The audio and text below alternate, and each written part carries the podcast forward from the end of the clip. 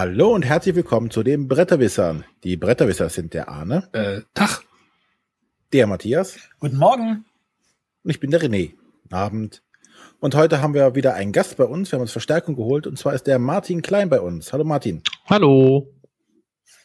Dann darfst du dich mal ganz kurz vorstellen, wer du überhaupt bist, was du machst und überhaupt. Ja, ich bin wie gesagt der Martin und ich bin Videoblogger äh, auf dem Kanal Spielerleben habe einen Blog äh, Spielerleben und halt vor allem auch einen YouTube-Kanal, auf dem ich Brettspiele äh, rezensiere. Und ja, das ist eigentlich das, was ich so Brettspielmäßig hauptsächlich mache. Ich bin dadurch ähm, vor einem Jahr in die Spiel des Jahres-Jury gerutscht und ähm, ja, das ist es eigentlich schon. Dann gibt es jetzt noch neuerdings äh, die Spiel doch als neues Brettspielmagazin, an dem ich auch mitschreibe. Das ist so das, wo man mich eventuell herkennt. Gut. Genau das sind auch die Punkte, wo wir nachher mit dir drüber reden wollen.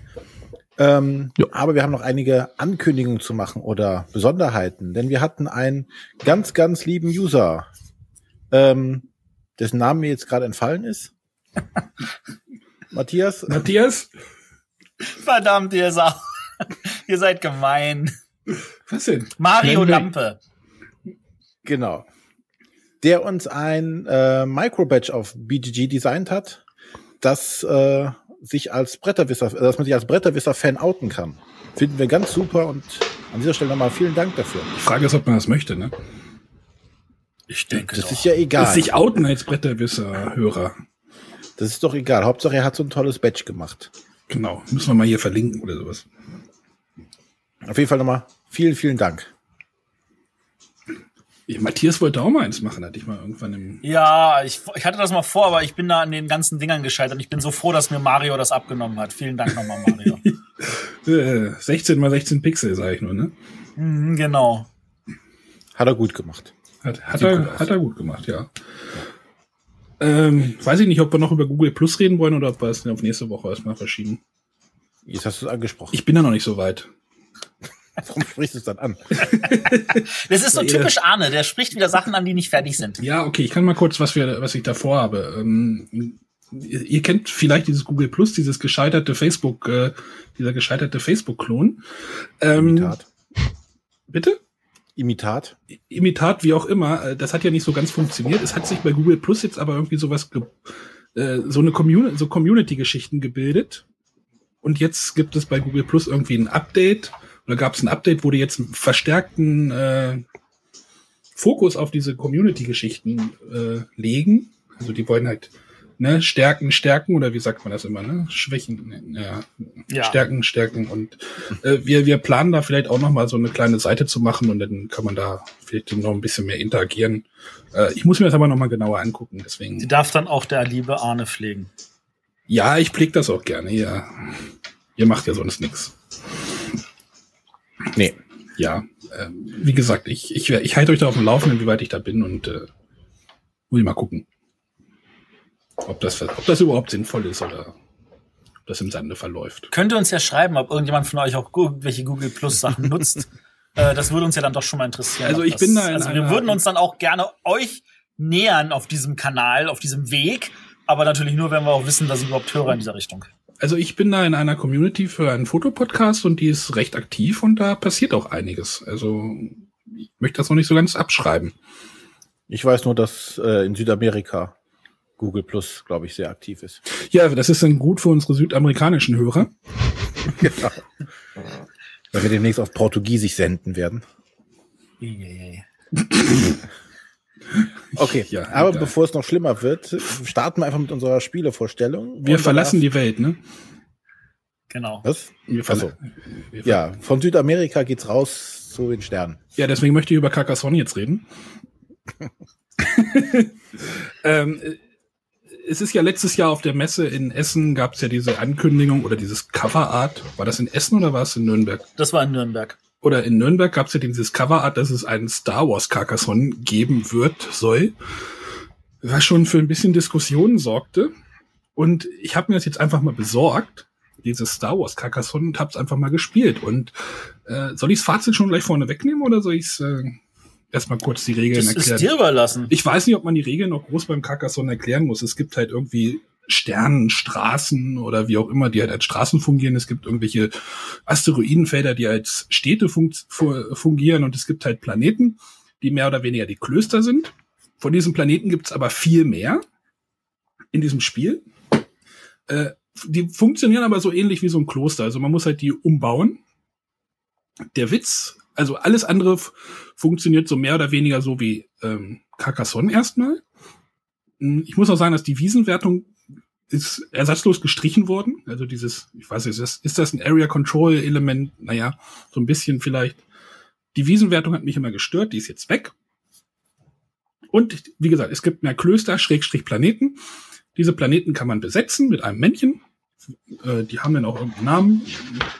Weiß ich nicht, Klosterbesitzer oder ach, äh, ich kann, Eroberer heißen sie im Spiel.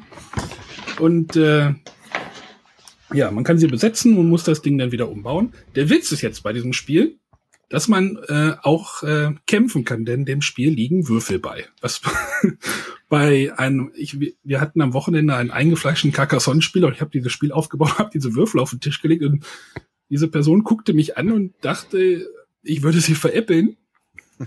Denn äh, diese Kä Würfel dienen zum Kämpfen und äh, wenn man jetzt zum Beispiel um diesen Planeten um eins dieser acht Felder, die da, oder acht, neun, äh, acht sind es, äh, ein Männchen draufsetzt, dann kann man in diesen Planeten reinspringen. Also man kann halt quasi einen Sprung machen in den Planeten, damit man halt in andere Planeten auch reinkommt. Und wenn dort schon ein Männchen steht, dann wird um diesen Planeten gekämpft. Ähm, normalerweise passiert das mit ne, Männchen, ein Männchen steht drin, ein Männchen kommt rein, das heißt, jeder Spieler bekommt einen Würfel.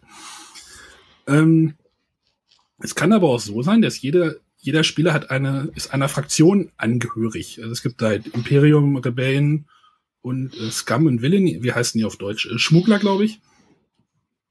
Und wenn ein, jeder Planet hat ein Symbol und wenn das Symbol auf dem Planeten dem deiner Fraktion entspricht, bekommst du quasi einen Würfel mehr. Das heißt, die Chancen zu gewinnen im direkten Vergleich, also jeder würfelt halt die Würfel und wer die höhere Zahl hat, gewinnt sind halt höher mit zwei Würfeln, natürlich.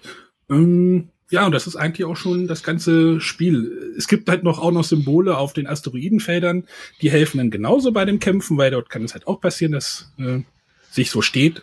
Oh, ich nenne es immer Städte und Klöster. Also das ist halt so dieses Carcassonne-Sprech, was ich noch habe. Aber ähm, dieser Kampf ist halt was Neues in diesem Carcassonne-Universum. Haha. Ähm, und sorgt für ein anderes Spielgefühl, sage ich mal.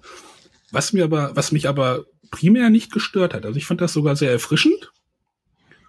Und ja, mir hat's gefallen. Ich bin da mit sehr weniger äh, niedrigen Erwartungen angegangen, weil ich gedacht habe, oh, Star Wars Carcassonne, was ist das denn für ein Blödsinn?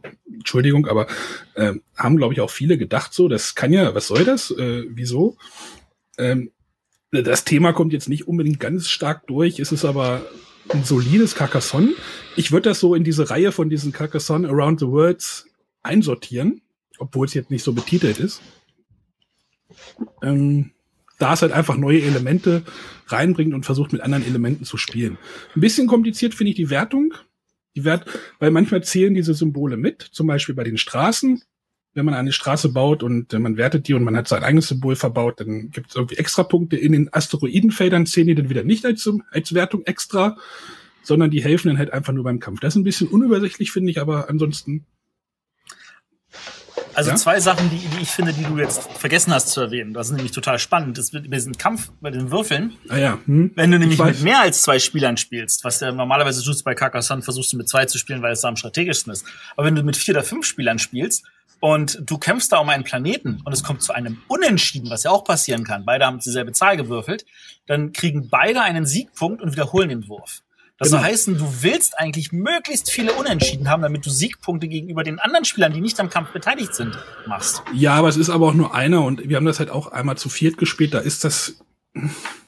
Also bei mir ist es passiert, als ich es gespielt habe, dass ich fünf oder sechs Mal hintereinander einen Unentschieden hatte, was bei einem sechsseitigen Würfel halt einfach passieren kann, wenn beide nur einen Würfel haben. Ja, habt ihr aber komische Würfel. ja, die Würfel, die beiliegen. Und das ist dann schon ein Unterschied vom Gefühl her. Und dann denkst du dir so, boah, Hammer, ich habe jetzt hier fünf, sechs Siegpunkte gemacht, ohne dass ich auch nur irgendwas erobert habe. Und das fühlt sich super an. Für, eine, für sechs Punkte, weil da brauche ich mindestens eine Straße, die so und so lang ist. Ähm, das, das ist einfach schon klasse. Ja, also ich war überrascht davon. Du sagst ja auch, du fandest es jetzt auch nicht so schlimm. Überhaupt oh. Gott, ja, verdammt, Entschuldigung. Ähm, Nein, aber äh, eine andere Sache, die ich jetzt noch erwähnen möchte bei der Gelegenheit ist, ähm, das ist jetzt, äh, es gibt ja nun wirklich einige Star Wars Merchandise Sachen, die rausgekommen sind und ich finde das ja auch immer super, weil ich sage immer, wenn die Leute schon Merchandise kaufen, dann sollen sie wenigstens gute Spiele kaufen und äh, jedes Carcassonne finde ich angenehmer als ein ähm, Monopoly. Nicht, dass ich jetzt, also ich finde Monopoly einfach nicht gut, sagen wir so. Und äh, aber witzig an dieser Sache ist an dieser Stelle, dass ähm, Hans im Glück sich nicht um eine Lizenz beworben hat, sondern Disney ist auf Hans im Glück zugekommen und hat gesagt, hey, wir sind totale Fans von Carcassonne, macht mal auch ein Star Wars Carcassonne. Ja, ich frage mich mal, ich frage mich auch, was das vielleicht auch mal war, irgendwie das Spiel. Ob das ursprünglich so Star Wars Carcassonne entwickelt wurde oder ob das ein anderes erst war und dann einfach das Thema. Also wie gesagt, das Thema ist jetzt nicht irgendwie äh, Das kann ich nicht beurteilen. stark oder so. Äh, aber ich hatte halt Spiele, Spiele am Tisch, die haben gesagt, oh, das sieht ja ganz nett aus, wenn man das so aufbaut. Das ist halt diese, diese schwarze, schwarzer Weltraum und äh, es sieht halt auch mal ein bisschen anders aus als, als diese grünen Wiesen. Ja. Ja, die haben aber keine Lizenz für die Amerika, für, für die USA, ne? Das gibt's ja nur irgendwie in Deutschland oder Europa wahrscheinlich. So habe ich es auch verstanden, ja. Dem Spiel liegt aber eine englische Anleitung bei. Man Was ist ich- ja vorbereitet.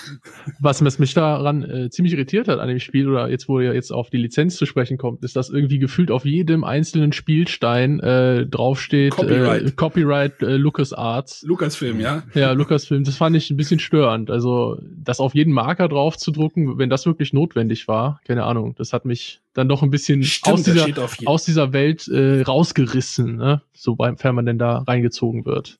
Bei jedem, stimmt, bei jedem Plättchen steht das. Also, ich Also hab, mir ist so es nicht gefühlt bei fast jedem, auf jedem einzelnen Spielstein, äh, wo irgendwie eine Abbildung drauf ist äh, von irgendwas Star Wars-mäßigem, steht drauf Copyright Lucasfilms. Müsste ich jetzt nochmal nachgucken, aber es kann sein, ja. Ist mir nicht aufgefallen, aber krass.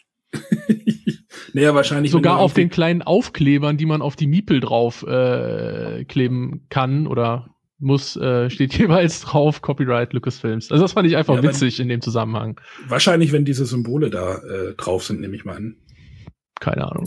Tja, Aber so ist das mit Lizenzen. wenn man, wenn man irgendwie Star Wars-Fans in der Familie oder im Freundeskreis hat und dem mit dem Spiel irgendwie beglücken möchte, kann man ruhig dieses Star Wars Carcassonne, was eigentlich vom Namen her auch total Banane klingt.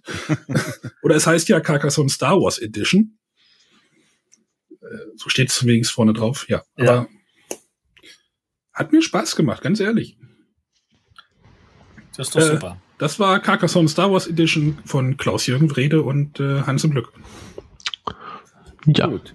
Dann darf jetzt unser Gast, der Martin, sein Spiel vorstellen. mein Spiel, genau. Ja, ich äh, möchte heute sprechen über Haus der Sonne. Das ist äh, vom guten Florian Racki und von Marc Klerner, wobei es, glaube ich, vorrangig von äh, Florian Racki entwickelt wurde und danach dieser Marc Klerner noch irgendwie mit reingerutscht ist und das Spiel dann quasi zusammen zu Ende entwickelt wurde. Äh, ist erschienen bei Feuerland Spiele und das zweite reine Zwei-Personen-Spiel in Folge von Feuerland Spiele. Letztes Jahr gab es ja Aller Erde, äh, großes, komplexes Uwe Rosenberg-Spiel und jetzt eben Haus der Sonne. Und das ist jetzt mal was ganz Untypisches irgendwie für, äh, für den Feuerland Verlag, weil es tatsächlich nicht so episch, nicht so umfangreich ist wie das, was man da sonst so kennt. Also wenn ich mir jetzt Aller Erde oder Terra Mystica oder auch Glasstraße angucke, das waren ja schon alles absolut komplexe Spiele. Und Haus der Sonne ist da tatsächlich mal ein bisschen äh, einsteigerfreundlicher. Ähm, und relativ einfaches von den Regeln, ähm, sehr abstraktes, dafür aber auch, wie gesagt, Zwei-Personen-Spiel, in dem die Spieler in die Rolle von zwei Schamanen schlüpfen, die auf einer Insel, einer Vulkaninsel, Statuen errichten müssen und äh, versuchen das so zu tun, dass diese Statuen halt möglichst viele Punkte bringen, ohne vom Vulkan zerstört zu werden. Ja, und das Ganze wird, wie gesagt, mit einem recht abstrakten äh, Mechanismus gesteuert. Ähm, die Spieler haben Zahlenchips, die sie an den Strandabschnitten dieser Insel einsetzen. Die Insel ist also, wie gesagt, kreisrund und in sechs Abschnitte unterteilt und ähm, ich setze einfach in meinem Zug meistens eine Zahlenscheibe einfach irgendwo ein auf einem Strandabschnitt und kann dann damit dadurch durch das Einsetzen dieses Zahlenchips mit den Werten äh, 1 bis 5 entweder meinen Schaman bewegen oder das Schiff, das um die Insel fährt, bewegen. Und der Kniff dabei ist jetzt, dass man also diese Zahlenchips möglichst so einsetzen sollte, dass man dann, wenn eine Schiffsbewegung ausgeführt wird, äh, möglichst die Karten bekommt, die man haben möchte. Also an den einzelnen Inselabschnitten liegen äh, jeweils zwei Karten und ich setze meine Chips da ein. Ähm, das kann dann zum Beispiel von mir die fünf sein, die ich dann an irgendeinen Inselabschnitt eingesetzt habe. Und wenn ich dann in einem späteren Zug zum Beispiel die drei an den Inselabschnitt setze, äh, wo jetzt das Schiff gerade platziert ist, dann wird eben dadurch, dass ich es ans Schiff gesetzt habe, das Schiff drei Felder weitergezogen und da, wo es dann ankommt, kommt es dann zu einer Kartenverteilung und da sind dann eben die Zahlenwerte wichtig, die da von den Spielern vorher platziert wurden. Also äh, jetzt voll schlecht erklärt, äh, wahrscheinlich hat es jetzt keiner verstanden, aber es ist einfach ein recht abstrakter Mechanismus, mit dem man eben also durch Einsatz dieser Zahlenchips im Endeffekt Karten untereinander verteilt. Und äh, diese Karten, wenn man sie dann bekommt, wenn es dann eben zu so einer Kartenverteilung kommt, nachdem das Schiff bewegt wurde, die erlauben einem halt unterschiedliche Sachen. Ich kann, wenn ich so eine Karte bekomme, damit dann zum Beispiel eben eine Säule errichten, da wo sich mein Schamane auf der Insel gerade befindet. Diese Säulen bringen mir mehr Punkte, je näher ich sie am äh, ja, Vulkanschlot platziert habe. Aber dann ist die Gefahr auch größer, dass die, die Säulen dann vom Vulkan äh, vernichtet werden. Es gibt nämlich auch Vulkankarten, die dann äh, nachgezogen werden, durch die dann halt Lava äh, in bestimmte Abschnitte äh, gelegt wird, die dann halt da wieder die Säulen abräumt. Es gibt noch ein paar andere Karten, mit denen man mehr oder weniger indirekt dann Punkte machen kann. Äh, aber das ist es im Endeffekt eigentlich auch schon. Also das Hauptding ist wirklich dieser abstrakte ähm, Mechanismus, mit dem wir uns eben quasi diese Karten aufteilen, die beiden Spieler. Immer abwechselnd dran, immer ein Zahlenchip einsetzen und so kommen dann eben die Karten zu den Spielern. Ja, das ist es eigentlich schon. Hat jetzt wahrscheinlich keiner verstanden. Aber ähm, ja, wie gesagt, ein ähm, etwas ungewöhnliches Spiel für Feuerlandspiele und ein Spiel, das bei mir äh, auf gemischte Gefühle äh, trifft. Also ich finde, das ist durchaus in Ordnung. Es hat auch immer wieder seine schönen Situationen, aber irgendwie holt es einen nicht so wirklich ab. Und wenn man das Spiel zum ersten Mal spielt, dann hat man wirklich ein bisschen das Problem, dass man gar nicht genau weiß, was man jetzt eigentlich machen soll, was das jetzt überhaupt alles alles bewirkt, äh, wie ich an bestimmte Sachen drankommen soll. Ich weiß nicht, welche Karten für mich wichtig sind und wenn ich es wüsste, wüsste ich nicht, wie ich sie mir sichere. Und das ist also so ein bisschen äh, einfach ein sehr ungewöhnliches äh, Spiel, das eben, wo es, wo es schwer ist reinzukommen und wo es mir auch jetzt nach mehreren Partien immer noch so geht, dass ich am Anfang der Partie irgendwie wie der Ochs äh, vom Berg stehe und denke, ja, pff, was ich jetzt hier äh, am Anfang als erstes in meinen ersten Zügen mache, keine Ahnung. Und ähm, das Schöne ist aber, dass es dann während der Partie irgendwann interessanter wird und irgendwann während der Partie dann einfach Situationen entstehen, in denen man dann genau abschätzen kann, welche Auswirkungen jetzt eben die einzelnen Platzierungen haben, die eigene Platzierung hat. Und da sind dann die Momente, in denen es dann auch, auch wirklich sein, seinen Reiz zeigen kann.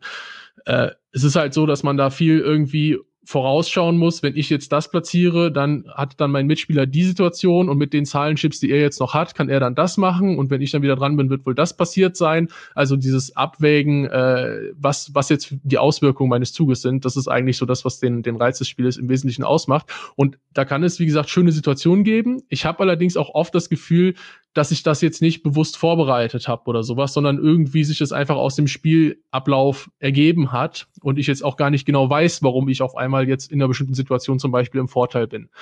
Ich finde es trotzdem in Ordnung, das Spiel. Es ist auf jeden Fall, ähm, hat, hat seinen eigenen Reiz und wie gesagt auch seine, seine schönen eigenen äh, Momente. Man kann den Gegner dabei auch schön ärgern. Es ist, wie gesagt, so, dass ja also dann zu den zwei Wertungen, die in dem Spiel ausgeführt werden, einmal irgendwann so in der Mitte des Spiels und einmal zum Ende, dass da jeweils dieser Vulkan ausbricht und eben das, was die Spieler aufgebaut haben, wieder ein bisschen kaputt macht. Und äh, das ist ein schönes interaktives Element, weil man halt diese Lava auch so ein bisschen manipulieren kann, wo die denn jetzt ausbricht, an welcher Seite vom Vulkan die quasi also äh, runter äh, purzelt. Es gibt da die Lava-Priesterin als Karte, äh, mit der man das also beeinflussen kann. Und da wird's dann schon auch teilweise emotional. Ähm, man kann da eine taktische Variante spielen, in der man das besser steuern kann, wo die Lava äh, ins Spiel kommt. Die ursprüngliche Variante, da ist das aber relativ glückslastig und finde ich aber eigentlich äh, auch nicht schlecht, weil es einfach irgendwie dann auch nochmal ein bisschen Emotionen in dieses eigentlich ansonsten sehr abstrakte Spiel reinbringt. Ja, also wie gesagt, es hat bei mir jetzt nicht die großen Emotionen oder die große Freude ausgelöst. Ich finde, es ist ein durchschnittliches Zwei-Personen-Spiel. Kann man auf jeden Fall mal machen. Ähm, aber jetzt auch nicht der große nächste Wurf von äh, Feuerland-Spiele. Also das kann jetzt mit dem, was man da sonst so gewohnt ist von dem Verlag, äh, meiner Ansicht nach nicht mithalten. Es ist aber trotzdem ein ordentliches Spiel.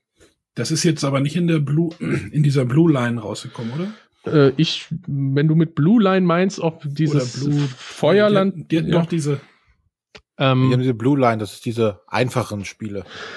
Ich, also das hat man mir auch gesagt, dass es das jetzt gibt. Äh, ich sehe das auf dem alte dunkle Dinge, äh, dass äh, das Feuerland-Logo jetzt auf einmal einen blauen Hintergrund hat. Äh, Genau. Bei äh, Und die- dem die Haus Flammen der Sonne ist er dem- aber weiterhin schwarz.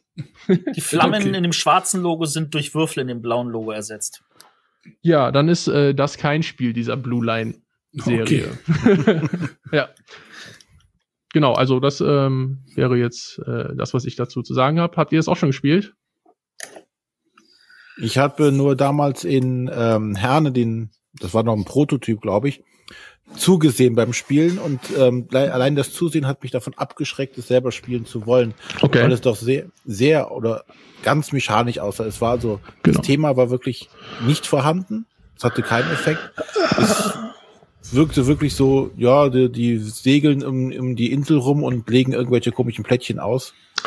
Und das hat mich nicht dazu animiert, es zu probieren. Genau, also es ist tatsächlich ein relativ, also man kann es auch ein bunt angemaltes Mechanismenkonstrukt nennen. So könnte man es äh, im Endeffekt. Also ne, das ist schon so. Das Thema ist jetzt natürlich, das hätte auch alles andere sein können.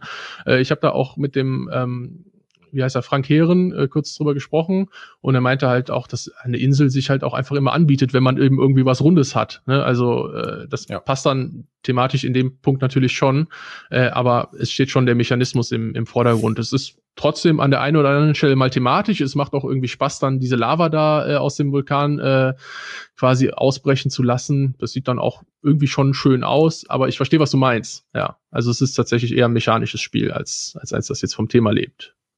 Genau. Deswegen war es halt nicht für mich. René Ja, Da sind wir wieder hat, bei den Sonnen, nicht wahr? René hat's ja nicht so mit dem Thema, ne? Genau, ich mag ja keine Themen bei Spielen. Ja. Gut, dass wir über Themen geredet haben, aber eigentlich reden wir über Themen erst in zwei Wochen. Tut mir leid. Wenn der Ablauf wieder kommt. Das ist schon in Ordnung, du darfst. René, hast du denn ein thematisches Spiel für uns? Äh, aber selbstverständlich. Und zwar möchte ich über ein Spiel reden, worüber der Matthias vor drei Episoden schon mal gesprochen hat. Ich Ja. glaube, es waren drei. Und zwar über Time Stories. Ähm, eigentlich machen wir das ja nicht, dass wir äh, Spiele doppelt vorstellen oder kam bis jetzt noch nicht vor oder wir hatten nicht die Notwendigkeit. Aber ähm, ich denke, Time Stories ist ein Spiel, was es durchaus verdient, von uns allen äh, benannt oder auch äh, bewertet zu werden. Äh, ja, denn Time Story ist das Spiel, über das ich jetzt reden möchte, weil es mir einfach unglaublich gut gefallen hat, weil es für mich so, ja, was vollkommen Neues war. Ähm, Time Stories, über die Regeln werde ich jetzt gar nicht groß erzählen. Man ist halt als, als Gruppe, als kooperative Gruppe versucht man eine, ja, eine Geschichte zu erleben, ein, ein Abenteuer zu erleben, ein Rätsel zu lösen. Und das ist halt in so einem Zeitreisekontext. Also hier ist der Thema, äh, das Thema schon wirklich sehr prominent platziert. Also man ist Zeitreisender, steigt in Zeitreisekapseln und muss ein Abenteuer erleben. Ähm, das beiliegende Szenario ist jetzt ja das, äh, was in der Anstalt äh, stattfindet und ähm, was schon mal ein sehr, sehr cooles Thema eigentlich ist. Also man hat direkt diese Bilder vor Kopf, äh, im Kopf von diesen äh, Horrorfilmen aus so Nervenheilanstalten, weiß ich nicht, äh, einer Flug übers Kuckucksnest oder ähm, Da ist aber nicht so viel Horror dabei. Aber das Nee, trifft Ver- trotzdem. Ja, zum einen das, aber es gibt ja auch dann diese, Splatterfilme oder irgendwelche Computerspiele. Das ist ja eigentlich ein, ein, ein richtiger Nährboden für irgendwelche Verschwörungstheorien oder abstrusesten Sachen. Diese, diese Nervenheilanstalten. Vor allem, wenn man das dann noch ins, äh, in diese, ja, äh, 20er Jahre oder wann ist das? Wann spielt das? 1922. Ja, diese 20er Jahre praktisch reinkatapultierst, wo im Endeffekt noch mit Stromschocktherapie gearbeitet wird. Also die Story ist da, oder der, der Hintergrund ist schon mal klar gesetzt. Und ähm, ja, wir versuchen jetzt halt dieses Abenteuer zu erleben und es hat uns so viel Spaß gemacht. Wir wurden so reingezogen damit. Ähm, jeder wählt halt einen Charakter aus. Dieser Charakter hat ähm, so negative oder hat halt Schwächen. Ne? Das eine ist paranoid, die andere ist, ähm, wie hieß das? Ero. Erotoman. Erotoman. Erotoman, genau. Und das ist also eine Frau, die von, davon immer ausgeht, dass alle Männer total auf sie abstehen, äh, abfahren. Abstehen. Abstehen. Ja, das im Endeffekt dann auch. Aber das gehört jetzt nicht hin. Ähm, und alle haben, oder bei uns war es dann so, alle haben versucht, auch dann ein bisschen Leben in diese Rolle reinzubringen. Also der, der Paranoide war halt auch wirklich, oh Gott, jetzt passiert hier was und da was und, und je und je. Und äh, ich hatte diese Erotomane äh, Frau dann und die, ich habe mich halt auf jeden, jeden Mann da auf den Bildern gestürzt und gesagt, ja, ich kann ihn ja am besten bezirzen. Der steht ja sowieso auf mich. Und man hat, wir haben halt wirklich angefangen, äh, die Geschichte zu spielen, in Anführungszeichen. Ne? Das ist jetzt natürlich nicht für jeden was. Wir hatten noch einen in der Gruppe dabei, äh, dem das nicht so leicht fiel auch. Ne? Das gehört natürlich auch eine, ein bisschen Überwindung dazu, zu sagen, okay, ich spiele jetzt hier so, eine Rolle. Ne? Das ist ja auch immer dieser, Sind- dieser Vergleich zwischen Rollenspiel und äh, Brettspiel. Sind wir wieder bei Rollenspielen, ne? Genau, also das fällt halt natürlich nicht allen leicht. Aber ich glaube, wenn man das schafft, die Leute dazu zu motivieren, das, das fallen zu lassen, diese Hemmungen hinter sich zu lassen, kann man halt ein echt super Erlebnis damit haben.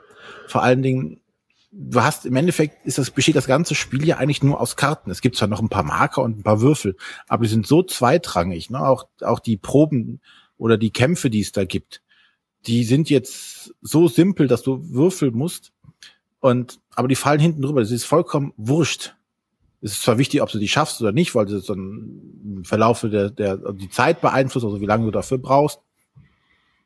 Aber diese Karten sind so cool gestaltet, also du legst ja immer so ein Panoramabild aus, wo dann die Gruppe drauf trifft und kann sagt, ja, der eine geht hier hin, die anderen beiden gehen dahin und der vierte geht dahin. Und diese, diese, allein diese Bilder sind so gut gezeichnet. Und es gibt ja dieses, gerade jetzt beim Anfangsszenario, ist jetzt, jetzt kein Spoiler, ist ja dieser Aufenthaltsraum, dieser Nervenheilanstalt immer zu sehen. Ist ja auch oft auf den, in den Regeln und so ist immer dieses Bild mit der Krankenschwester und da sitzt halt auch so ein irrer Typ, der hat so Trompeten in den Ohren und äh, irgend so, so ein äh, so ein, so ein Mädel in einem Nachthemd sitzt, steht vor so einer Staffelei. Allein diese Bilder, die kann man sich wirklich angucken und kann da schon Sachen versuchen zu entdecken, zu sehen. Und wenn du so einen Ort betrittst, darfst du die, die Rückseite der Karte dir angucken. Und da sind ja dann auch immer noch Bilder oder Texte. Und ähm, ja, du darfst ja auch nicht den, den Text einfach vorlesen, sondern sagen, hier, ja, ihr seht vor euch ein bla bla bla, das macht blo blo blo. Ne, sondern du musst das ja versuchen, mit deinen eigenen Worten wiederzugeben. Also du musst diese Geschichte erzählen. Und ja, bei uns war es dann auch so, es wurden auch Teile vergessen zu erzählen. Und das Spiel kannst du auch über mehrere Durchläufe spielen. Dann im zweiten Durchlauf ähm, geht ein anderer zu diesem Ort hin und sagt dann, hey, da steht aber da, das und das. Ach so, ja, das habe ich nicht gesehen oder habe ich vergessen zu erzählen.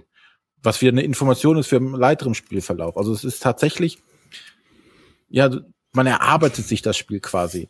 Weil ich weiß nicht, ob man es in einem Durchlauf schaffen kann. Hm, theoretisch bestimmt möglich, wenn man die Story kennt, aber äh, wenn man das ein bisschen erkunden mö- möchte, man möchte sich auch mal was angucken, man hat so viele Orte, so viele Karten. Es gibt Sackgassen, ganz gemeine Sackgassen. Äh, es gibt äh, Irrläufe, wo du denkst, Was, so, ja, was heißt denn Sackgasse? Ja, du gehst da hin und sagst, dann kommt so eine Karte, ja, okay, schön, dass du hier warst, du kannst jetzt wieder zurückgehen. Okay. Ja, du besuchst ja verschiedene Orte auf, also du, du erkundest ja diese Nervenheilanstalt, ne? Und äh, jetzt auch wieder kein Spoiler, das gibt es nicht. Du könntest zum Beispiel sagen, oh, da gehst du in die Toilette und verbrauchst dafür Zeit. Und das Einzige, was auf der Toilette ist, Dankeschön, dass du auf der Toilette warst, Hände waschen nicht vergessen. ja, das kostet dich dann dafür von deinen 30 Zeiteinheiten, die du hast, kostet dich dann zwei. Ne? Nur, dass du auf der Toilette warst. Ähm, so, so Sachen gibt es und ähm, es gibt auch Rätsel und da fand ich auch sehr geil, wie wie gut das in dieses Spiel eingebaut wurde, allein nur anhand der Karten so Rätsel zu lösen und ähm, In unserem, Ja, also- in unserem Vorgespräch hat der René gesagt, er möchte kurz über Time Stories reden. Man merkt ihm die Faszination schon deutlich ich- an, oder? Ja. Ich kann die aber auch völlig nachvollziehen. Das Spiel ist einfach sehr genial. Und Ja. ähm, was jetzt der René noch gar nicht erwähnt hat, ist, man kann das Spiel ja tatsächlich über verschiedene Wege lösen. Das ist ja auch äh, nicht so, dass es die eine richtige Lösung gibt, die man stückchenweise rauskriegen muss, sondern es gibt verschiedene Ansätze und du kannst, wenn, wenn du dich für äh, Aktion A entscheidest, dann kannst du das über den Weg lösen. Wenn du dich für Aktion B entscheidest, kannst du es immer noch über den anderen Weg lösen. Und alles funktioniert. Du hast dann jedes Mal auch eine andere Geschichte effektiv, die du erlebst. Und das ist auch nochmal faszinierend.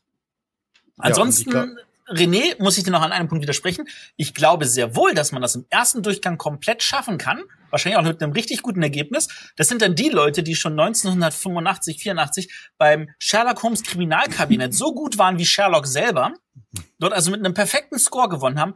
Die schaffen auch das problemlos. Wie gibt's da einen äh, Score am Ende? Dazu. Gibt's, wird, wird man irgendwie bewertet? Ja. ja. Wie lange du dafür gebraucht hast im Endeffekt. Okay.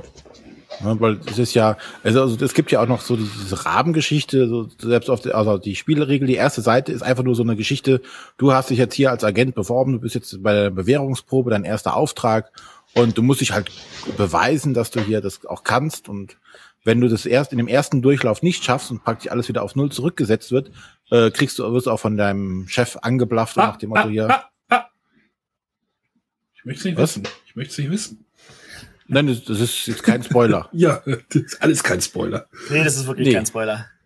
Ne, dass du es halt jetzt beim nächsten Durchlauf besser machen sollst. So. So. Und ja, äh, ich freue mich einfach schon auf jetzt den, den nächsten Case, oder den Marcy-Fall. Der liegt hier jetzt auch schon hier bereit und hoffen, dass wir da zu bald kommen. Aber im Moment bewegt sich das ja eher in so einem Horror- Bereich. Ne? Ihr hattet ja vorhin im Vorgespräch auch schon mal gesagt, was da alles noch geplant ist. Die werden jetzt versuchen da ja wahrscheinlich auch noch andere Dinge, oder? Ja, also das, also das nächste, also dieser Marcy-Fall ähm, ist jetzt, weiß ich, ob das so heißt, ist ein Thriller angeblich. Hm? Ja, es ist eine blutige Kassette drauf. Wahrscheinlich wird auch wieder Blut fließen, nehme ich mal an. Ja, aber vielleicht kein Horror. Es kann ja auch nur ein Mord sein, der geklärt werden muss. Was auch immer. Es gibt auf jeden Fall die nächsten kommen dann noch ein Fantasy-Setting dann äh, ein bei den Pharaonen, also wirklich in der Vergangenheit, äh, im alten Ägypten irgendwo. Ähm, und ich hatte mal irgendjemanden reden hören, dass es da auch noch Wikinger oder sowas später mal geben soll. Also da ist schon einiges geplant und äh, ja, mit diesem System lässt sich halt tatsächlich alles machen. Du hast das Basisspiel, das ist ein Grundbaukasten und dann kaufst du halt einen Satz an Karten und dann können sie mit dem Baukasten halt alles machen, was du dafür brauchst. Ach, ich glaube, ich muss mir das doch nochmal angucken. Ja, und also gerade du, Arne, der auch, ja, Entschuldigung. Was uns auch noch aufgefallen ist, wir hatten den, den ersten Abend, wo wir die, den ersten Durchlauf gemacht hatten, mit vier Spielern gemacht. Ähm, und den zweiten Abend hatten wir dann, aber leider ist eine Person ausgefallen, also waren nur noch zu dritt.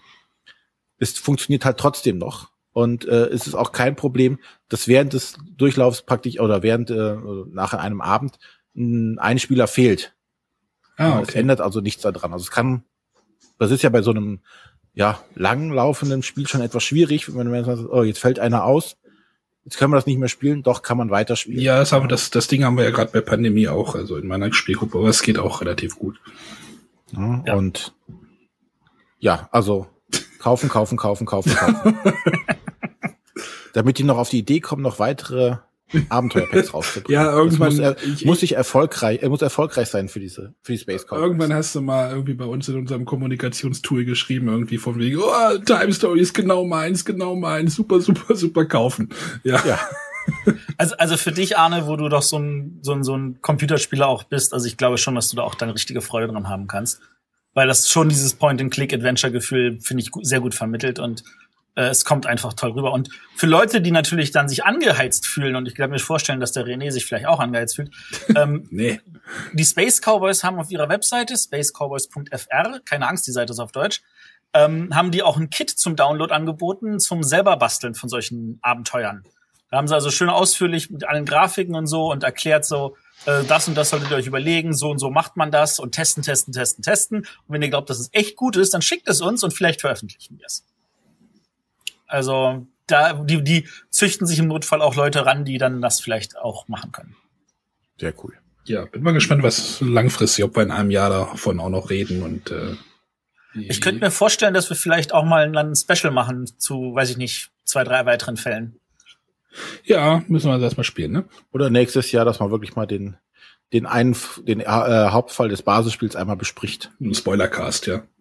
ja. Spoilercast. Uh ja, das war auf jeden Fall Time Stories von den Space Cowboys bzw. Asmodee. Gut, ähm, dann bin ich jetzt dran. Ich wollte reden über ein Spiel, das das ist zwar mit deutscher Anleitung, aber ich weiß jetzt nicht, ob das jetzt wirklich in Deutschland verfügbar ist, und zwar Between Two Cities. Äh, das ist ein Plättchenlegespiel, was ja, was, was ich in der Plättchenlegespiele-Sendung schon mal kurz angerissen hatte. Es geht darum, dass die Spieler versuchen, ähm, Städte zu bauen, und zwar sowohl eine Stadt nach links als auch eine Stadt nach rechts, jeweils mit dem Nachbarn auf der Seite. Und äh, man sitzt halt zwischen diesen zwei Städten, die, da, die man, den man da baut, und versucht halt beide Städte möglichst gut zu bauen. Ähm, das geht nämlich darum, dass man am Ende des Spiels äh, die besten Städte hat. Und da geht es jetzt nicht darum, die eine beste Stadt zu haben, sondern dass die schlechtere von den beiden Städten, die man hat, dass das die beste noch ist von denen, die jeweils andere haben. Also äh, das ist so eine typische Rainer Knizia-Wertung, wie wir sie schon seit einfach genial kennen. Man muss halt sehr gut sein und in dem, wo man schlecht ist, muss man immer noch besser sein als da, wo die anderen schlecht sind. Da, dabei gestaltet sich das Spiel als relativ simpel. Also es gibt einfach nur Plättchen, da sind Gebäude in fünf verschiedenen Typen drauf. Es gibt Fabriken, es gibt äh, Nachtclubs etc. Es gibt Bürogebäude, es gibt Parks, es gibt äh, irgendwelche äh, Anrainerhäuser und äh, es gibt also es gibt sechs verschiedene Typen. Die sind farblich sehr gut hervorgehoben. Da haben auch die die Farben sind auch mit verschiedenen Formen hinterlegt, so dass auch äh, Farbenblinde die sehr gut erkennen können. Und äh, dafür kommt jeder einfach sieben Plättchen auf die Hand. Und dann haben wir so ein Seven Wonders äh, System, wir draften. Wir nehmen, versuchen uns von den sieben Plättchen, suchen wir uns zwei aus. Ähm, nämlich eine, die wir in unsere linke Stadt bauen und eine in unsere rechte Stadt bauen. Und die restlichen fünf Plättchen geben wir einfach nach links weiter. Ähm, nach, wenn das alle zwei ausgewählt haben, dann erst decken wir auf und dann können wir mit beiden Nachbarn in beide Richtungen besprechen, wo wir was reinbauen. Beim ersten Plättchen ist das noch ein bisschen gefühlt egal, wobei man, beim Anblick der fünf Plättchen, die man weitergibt, schon überlegen könnte, welches Plättchen könnte er denn dafür nehmen für die entsprechende Stadt. Und dann versucht man zu gucken, dass man auch Schwerpunkte setzt. Also äh, Städte sind besser, wenn sie von vielen bestimmten Sachen einfach viele Sachen haben. Wenn ich schon auf Bürogebäude gehe, dann bringen Bürogebäude mehr, je mehr Bürogebäude ich auch habe. Ein Bürogebäude in der Stadt bringt einen Punkt, zwei bringen schon drei Punkte, drei bringen schon sechs Punkte. Wenn ich sechs habe, sind das 21 Punkte, was definitiv mehr ist, als wenn ich da irgendwie sechsmal irgendwas nehme, was nur ein Punkt wert ist. Ähm, da sind aber bei jeder dieser Farben wird das anders gewertet. Also bei den nachtaktiven äh, Sachen, also da gibt's ja so Hotel und Disco und Bar, äh, ist es zum Beispiel so, dass du diese verschiedenen Symbole haben musst. Wenn du ein Symbol hast, sind das ein Punkt, wenn du zwei hast, sind das vier, wenn du drei hast, sind das äh, zehn. Und bei vier sind es schon 17 Punkte. Und 17 Punkte mit vier Plättchen ist natürlich besser als die zehn Punkte, die ich mit sechs, äh, mit vier Bürogebäuden erst habe. Ähm, besonders gut in der Beziehung sind natürlich die Wohnhäuser, weil die zählen einen Punkt für jedes andere Symbol, das man in der Stadt hat. Das heißt, man verbraucht schon Bauplätze für andere Symbole und dann muss man wiederum die auch noch in großer Zahl bekommen und bauen können, was nicht immer gewährleistet ist, weil natürlich viel mehr Plättchen da sind, als man verbauen kann. Ähm, nachdem man also dreimal zwei ausgewählt hat und noch ein Plättchen übrig, das kommt dann einfach in die Mitte, das ist dann weg. Und dann gibt's so eine Art Zwischenrunde. Jeder bekommt drei große Plättchen, die sind zwei Plättchen groß. Also die sind entweder zwei nebeneinander Plättchen oder zwei übereinander Plättchen. Davon sucht man sich wieder eins für eine linke, eins für die rechte Stadt aus, dann kommt wieder eins raus. Und dann gibt's noch mal eine Abschlussrunde mit sieben Plättchen, einfache Plättchen, wo man aber rechtsrum gedraftet wird. Am Ende hat dann jeder effektiv 16 Plättchen gedraftet für links und 16 Plättchen für rechts. Und die müssen in einem 4x4 Raster verbaut worden sein. Ähm, wobei man halt natürlich darauf achten muss, wie, wie, wie kriegt man das hin, worauf hat man sich spezialisiert. Äh, dann werden die ganzen Städte einfach nur gewertet. Dafür liegt ein sehr, sehr schönes Brett bei. Und äh, da liegen auch ganz, ganz viele Figuren bei, weil man für jede Stadt so ein anderes Figürchen nehmen kann. Da gibt's dann den, das Brandenburger Tor, den Pariser Eiffelturm, das Kolosseum von Rom äh, und so weiter und so weiter. Und in Essen gab's auch eine Promo-Figur, nämlich die äh, Zollverein Zeche da, so ein, so ein, so ein Förderturm. Viel mehr Zeche Zollverein. Viel mehr ist in Essen ein Süßigkeiten haben auch. Ja, aber äh, es gibt halt diese schöne Figur, das ist auch was Cooles. Aber an sich ist es völlig egal. gerade auf dünnes Eis an, glaube ich. Ja, Entschuldigung. Ja, es gibt noch den RWE Tower und die, ach, was weiß ich. Ja, das ist auch, also, ja, der RWE Tower ist auch voll, ja, nee. Äh, auf jeden Fall, also, äh, es ist schön, dass man dafür so viele Fi Figuren hat. Ich glaube, ich habe jetzt 15 verschiedene. Man braucht maximal sieben. Und das ist jetzt nochmal ein großer Vorteil von diesem Spiel. Man kann es auch zu sieben spielen. Weil man ja effektiv, weil das völlig egal ist, wie viele andere Spieler noch am Tisch sind. Ich baue eh nur nach links und nach rechts jeweils meine Stadt. Und dadurch, dass alle gleichzeitig spielen, ist es auch zu sieben in 20 Minuten gespielt, inklusive Wertung. Ja, skaliert das? Also das skaliert, skaliert das hervorragend, so wie auch Seven Wonders hervorragend skaliert.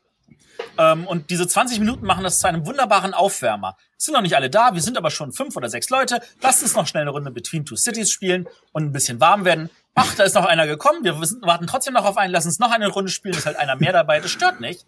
Und dann, wenn alle da sind, Moment, kann man dann immer noch in zwei Gruppen sich aufteilen. Es sind noch nicht alle da, lass uns mal ein Spiel mit fünf Leuten spielen. Also, es ist halt in 20 Minuten gespielt. Ja, ähm, klingt total spannend. Ich habe nur ein Problem, glaube ich, mit dem Spiel. Ja. Es sieht aus wie Grütze. ähm, äh, Jetzt sag nicht, dass das schön ist. Also da sieht der Haus der Sonne richtig prima gegen aus. Haus der Sonne hat, hat der Dennis Lohausen aber auch wirklich volle Arbeit geleistet, während Between Two Cities von irgendeinem mir unbekannten Amerikaner illustriert wurde. Nein, es ist ähm, nicht hübsch. Ja, das mit dem Grütze, das lasse ich gelten. Es ist nicht wirklich eine Augenweide. Äh, es ist schon so, dass er darauf geachtet hat, dass da ein bisschen Abwechslung drin ist. Es ist also Frau wenn du dann zwei Parkplättchen nebeneinander siehst, sagst dir, oh, hier ist der Busch schön grün und hier ist er schon herbstlich gelb. Ja, das war's dann aber auch schon. Ich glaube, bei ein paar Bürogebäuden sieht man auch davor eine Ranke oder auch mal keine Ranke oder eine gelbe Blume oder eine rote Blume. Also es sind, wenn du mit der Lupe rangehst, auch Unterschiede zu sehen. Praktisch gesehen ist es, finde ich, fürs Spieltechnische mir aber sowas von Grütze, weil es funktioniert, es macht Spaß ja, und es geht schnell. Kann ja, kann ja sein, aber der erste Eindruck, der ist, ja, ist ja. übrigens eine Frau. Also Bess, Bess Sobel hat die Grafik gemacht, die hat auch Viticulture gemacht oder mit mitgemacht. Ja, das ist auch Stonemeyer Games. Ja. Genau, das ist Stonemeyer Games. Da kannst du auch gleich ein Auto noch hinterher werfen. Wer ich? Ja, du hast bestimmt gerade vor der Nase. nee, du hast doch das Spiel vorgestellt. Ach Mensch. Ähm, ich hab's aber gerade nicht vor der Nase. Nein, ich bin einmal mit Profis. Ja. Nicht wahr? Schon wieder. Matthew O'Malley, Morton ah. Monrad Peterson und Ben Rossett sind die Autoren. Ich höre Stimmen. Ja, ja unser Gast hat wieder mehr drauf als wir. Es ist ja. unfassbar. Scheiße. Ja, danke, Gäste, Martin. Ja. Nee, ich wollte Matthias gerade auflaufen lassen. Ja, das ist dir nicht gelungen. Soll, kommen wir doch lieber zur Frage der Woche. Ja, ich bin mir auch gerade gar nicht sicher, ob wir die schon mal beantwortet haben. Wisst ihr das? Das weiß ich streng nicht, aber. Also der nicht. Andi unterstrich Zoo oder Andy Zoo oder wie auch immer man es ausspricht, äh, hat uns gefragt, ähm, ob wir unsere Spiele irgendwie tracken oder also er trägt seine gespielten Spiele auf BGG ein, ähm, damit er halt irgendwie eine Statistik bekommt ähm, und äh, wie viele Spiele er wann gespielt hat und so. Und äh, fragt uns, ob wir das auch machen oder ob wir es auf Excel machen oder auf Papier oder damit wir das tracken. Ich habe das mal eine Zeit lang, ich kann ja gleich mal sagen, ich habe das eine, eine, Zeit lang versucht, auf BGG auch zu tracken, äh, auch mit dieser grauseligen App, die es da gibt. Ich habe dann, glaube ich, aber auch nach drei Monaten wieder keine Lust drauf gehabt und äh, der, der Martin, der, ich weiß, der hat in seinen, seinen Monatsberichten mal geschrieben, wie oft er welches Spiel gespielt hatte. Das hat er inzwischen aufgegeben, wie ich weiß. Äh, nicht, weil er das nicht möchte, sondern weil ähm, er sich sagt, das ist, könnte falsche Eindrücke hinterlassen. Oder Martin? Äh, wie oft ich was, wie, Moment, was? Wie oft du welches Spiel gespielt hast? Ja. Früher hast du das mal bekannt Richtig, ja, genau. Also ich wollte einfach da von vornherein äh, den Leuten den Wind aus den Segeln nehmen, dass da halt eben irgendeiner anfängt, irgendwas rein zu interpretieren. Weil, ich sag mal, mit der, mit der Jury, wenn wenn dann, wenn man dann jetzt sieht, ich spiele im Mai immer noch das und das Spiel, äh, was schon im, im Sommer erschienen ist oder so, dann heißt das nichts. Äh, aber ich weiß genau oder ich kann mir vorstellen, dass der ein oder andere dann meint, daraus was lesen zu können, wenn das dann so wäre. Und deswegen trage ich das jetzt nicht mehr so, so gläsern vor, wie ich das mal gemacht habe. Aber trägst du es denn noch ein? Ich also habe meine privat? eigene, ja klar. Also ich habe äh, meine schöne Excel-Tabelle.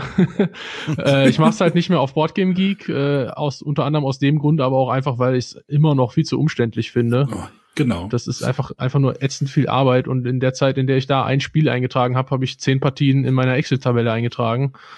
Und ja.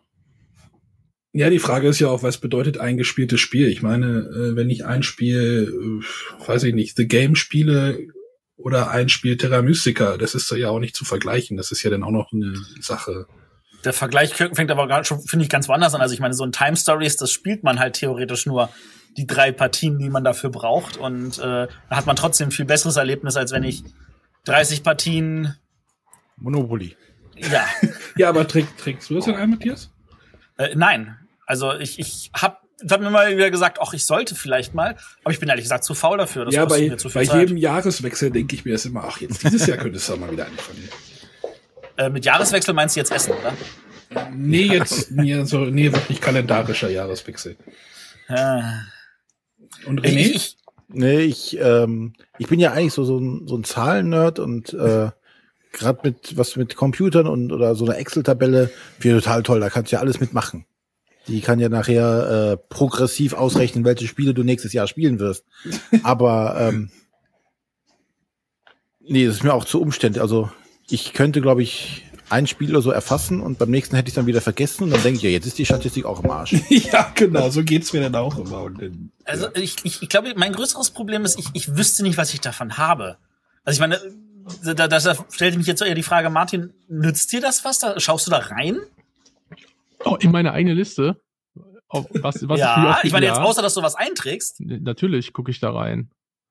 Äh, klar, also, also meine, dann, das ist für mich selber aber nicht nur auf, ich habe das gespielt und dann und dann, sondern du schreibst noch mehr dazu wahrscheinlich, ich, oder? Ich schreibe auch mit, wie vielen Leuten, also wer da mitgespielt hat. Äh, allein dafür ist es auch schon schon wertvoll. Dann äh, weiß ich halt, wenn ich es nochmal mit neun Leuten spielen will, erinnere ich mich dann auch ein halbes Jahr später noch daran, wer es denn schon gespielt hat und wer noch nicht. Ne?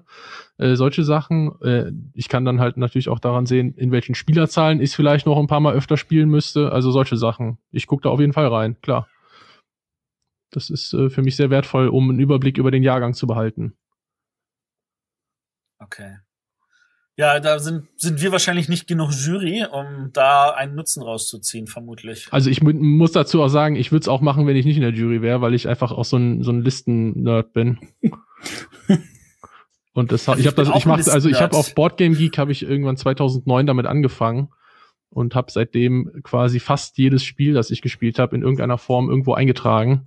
Das ist halt irgendwie dann auch einfach mein Fetisch, scheinbar. okay. Ja. Ja, also es tut uns leid an unsere Hörer oder besonders an Andy Su, der vielleicht gehofft hatte, jetzt irgendeine Anregung von uns zu bekommen. Ähm, wir sind leider nicht. Ähm, wir sind zu faul. Ja. Nein, wir müssen hier einen qualitativ hochwertigen Podcast pro produzieren und das dauert halt auch einfach Zeit. Hat er ja. Kommen wir zum Hauptthema. Ja. Äh, ich kann auch kurz erwähnen, ich habe eine Weile auch versucht, also ab und zu, das überkommt mich ja auch, dass ich einfach sage, ich halte noch mal kurz in einem Foto fest, was ich gespielt habe, wenn wenigstens weiß, was ich gespielt habe. Aber das mache ich meistens aber auch, tatsächlich. Ohne also das da, ab und zu twitter ich das dann auch, aber selbst da merke ich immer wieder, oh, verdammt, ich habe es vergessen. Und dann ist es halt einfach egal. Also fotografieren mache ich tatsächlich wirklich ab und zu, also einmal pro Abend. Ab und zu. Nein, einmal pro Abend oder oder was man so gespielt hat, so mit Wodkaflaschen und äh, ja, das war auch ein schwierig wird's halt, wenn ich dann irgendwelche Prototypen mit aufs Foto packen müsste. Das spare ich mir dann auch schon wieder. Nee, das solltest du nicht machen. Ja, genau. egal. Hauptthema. Genau. Ja, Martin, jetzt bist du dran. Jetzt musst du unseren Fragen Rede und Antwort stehen. Schieß los. Ja, du hast ja angefangen mit deinem YouTube-Kanal. Genau. Warum? Bock. Bock. Ja, nee, ich habe äh, okay, danke. eigentlich äh, eigentlich irgendwann angefangen mit dem Blog. Also die Antwort war auch nicht gerade Bock, sondern Blog. Nee, gar nicht. Ach so. nee, ich habe aus, aus Laune irgendwann einfach meinen mein Blog eröffnet und äh, da erstmal äh, einfach nur geschrieben über Spiele. Äh, so wie ihr es gerade jetzt schon gesagt habt, halt, was ich so gespielt habe und so da mehr oder weniger lustig äh, dargelegt und irgendwann habe ich dann durch Zufall gemerkt, Mensch, ich habe ja irgendwie mit meiner Digitalkamera kriegt man ja ganz gute Videos hin und wieso machst du denn nicht einfach mal ein Spielevideo, weil es da äh, zumindest zu dem damaligen Zeitpunkt neben äh, Spielama einfach äh, quasi nichts gab im deutschsprachigen Raum, also zumindest nichts, was was mir ähm, bewusst gewesen wäre. Und ich dachte einfach, Mensch, irgendwie es gibt so viel amerikanische, so viele englischsprachige äh, Videoreviewer und irgendwie kann ich ja auch ganz gut quasseln und dann da habe ich damit einfach angefangen und ja, habe dann 2011 was glaube ich den YouTube-Kanal gestartet, bin glaube ich mittlerweile der älteste YouTuber Deutschlands. Was, so. du bist der älteste ja, YouTuber? Ja, ja, ja, ich stehe da glaube ich im Guinness-Buch der, ja, ich, ich bin ja nicht 15, ne, sondern 29 und deswegen wahrscheinlich der älteste. Keine Ahnung. So fühle ich, so fühl ich mich da zumindest manchmal. Ja, richtig. Genau. Und dabei bist du doch der Jüngste in der Jury. Ja, da kannst du mal sehen, wie die Generationen auseinandergehen. ja, aber das ist doch schön zu sehen, dass wir noch jüngere, also noch mehr ranwachsende Brettspieler dann auch noch haben. Ja, gut, ähm, ja. äh, fangen wir noch einen Schritt vorher an. Wie bist du zum Spielen gekommen? Ja, äh, ich habe sehr lange gar nicht äh, gespielt. Also in meiner Jugend äh, habe ich, wie denke ich viele aus meiner Generation, äh, überwiegend Computerspiele gespielt oder Playstation-Spiele oder sowas. Und äh, Brettspiele war bei mir überhaupt kein Thema. Und dann habe ich dann quasi irgendwann nach dem Abi vollkommen durch Zufall äh, bei einer Freundin mal die Siedler von Katan vorgesetzt bekommen, also die ganz klassische Einstiegsdroge äh, Droge, äh, und das war für mich dann eine Offenbarung. Ähm, da ist es wieder. Da ist es wieder. Das ist wahrscheinlich jedes Mal ge geantwortet, ja, wenn taucht, ihr das jemanden fragt. Ne? Taucht ja. irgendjemand, es taucht irgendwie immer als irgendein Nullpunkt überall mhm. auf. Also, ja, ja. also ich habe, äh, wie gesagt, das dann irgendwann mal, äh, genau, damit fing es eigentlich an. Dann hat es ein paar Jährchen gedauert, bis ich dann äh, quasi vom äh, Siedler von Katan äh, und ich sag mal vielleicht noch Carcassonne und so dann den Sprung wirklich zum allumfänglichen Spielen geschafft habe. Und ja, das, man, man stolpert da dann ja immer mehr so rein, ne? Wie das halt so ist mit Einstiegsdrogen. Hm. ja. Das ist, äh, hast das, also ich meine, das eine ist ja, es gibt dann die Leute, die anfangen zu spielen und ohne Ende viel zu spielen. Es gibt dann die Leute, die anfangen dann äh, Spiele auch zu kaufen ohne Ende. Ähm, was hat sich bei dir denn so mehr verwirklicht? So, also, war deine Wohnung erstmal voll mit Spielen und musstest du gucken, dass du sie dann auch spielst? Oder hattest du erstmal versucht, überall einen Spieler zu finden und dann irgendwie. Genau, also das war eigentlich mein, mein großes Problem äh, dann lange. Ich hatte nämlich am Anfang einfach keine Mitspieler. Äh, nur meine damalige Freundin, die ich dann auch mehr oder weniger zwangsverpflichtet äh, habe. Und ich habe tatsächlich mit der, äh, das darf man heute eigentlich gar nicht äh, erzählen, Siedler von Katan dann auch sehr, sehr oft zu zweit gespielt. Irgendwann dann auch das Siedler von Katan Kartenspiel, aber da endete mein, mein Horizont dann auch lange und ja, habe dann irgendwie irgendwann mal durch Zufall auf äh, YouTube äh, Tom Wessel äh, entdeckt, den Dice Tower entdeckt, darüber dann Boardgame Geek entdeckt und äh, so dann immer mehr da, da reingekommen und dann halt nach und nach auch immer mehr Mitspieler gefunden. Also am Anfang hatte ich da wirklich äh, kaum Mitspieler, musste dann auch den einen oder anderen bitteren Abend äh, erleben, wo ich dann halt wirklich gemerkt habe, dass Leute aus meinem Freundeskreis da einfach keinen Zugang zu finden äh, konnten. Und mit der Zeit äh, findet man dann da immer mehr äh, Leute, die dann dazu bereit sind. Ja. Ja, zumal das ja damals, also ich habe jetzt gerade mal geguckt, also dein Blog ist jetzt ziemlich genau fünf Jahre alt. Cool. also erst im November 2010 äh, und da war das ja noch, weiß ich nicht, ja, es gab ja schon Spiele und äh, hin und her und aber wenn wir da noch mal fünf Jahre halt zurückgehen, dann ist das mit dem Internet und so. Also ja, meine, es gab es auch schon, aber diese Boardgame Geeks gab es ja? da sicher auch schon, äh, aber ich habe ganz lange also auch kaum Quellen gehabt, ähm, weil ich sie halt auch einfach noch nicht kannte. Ja, also meine erste ja. Inspirationsquelle in meinen Anfangsjahren waren irgendwelche Amazon-Listen. Das gab es damals noch, ne? Listen von von Einkäufern und dann stand dann da, dieser Spieler hat äh, oder dieser Käufer hat äh, neben Siedler von Katan auch diese Spiele auf seiner Einkaufsliste gehabt. Also das damit fing es wirklich wirklich an und ich bin da vollkommen äh, ja wirklich äh, blind äh, und ohne irgendeine Ahnung zu haben, dann halt immer weiter rein äh, gestolpert, habe mir dann halt auch zunehmend Spiele gekauft, allerdings lang nicht in dem äh, Maße, wie es dann ein paar Jahre später war. Also ich sag mal, in den ersten zwei, drei Jahren, da habe ich mir insgesamt vielleicht 25 Spiele gekauft. Ja.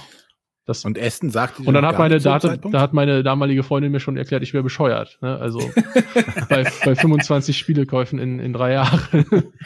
äh, Essen habe ich, äh, war ich 2008 zum ersten Mal, da habe ich irgendwie durch Zufall davon gehört und bin dann da einfach mal hingefahren und war komplett reizüberflutet und überfordert und äh, war, glaube ich, nach vier Stunden wieder draußen mit einer für mich, äh, für meine damaligen Verhältnisse wahnwitzigen Ausbeute von fünf Spielen.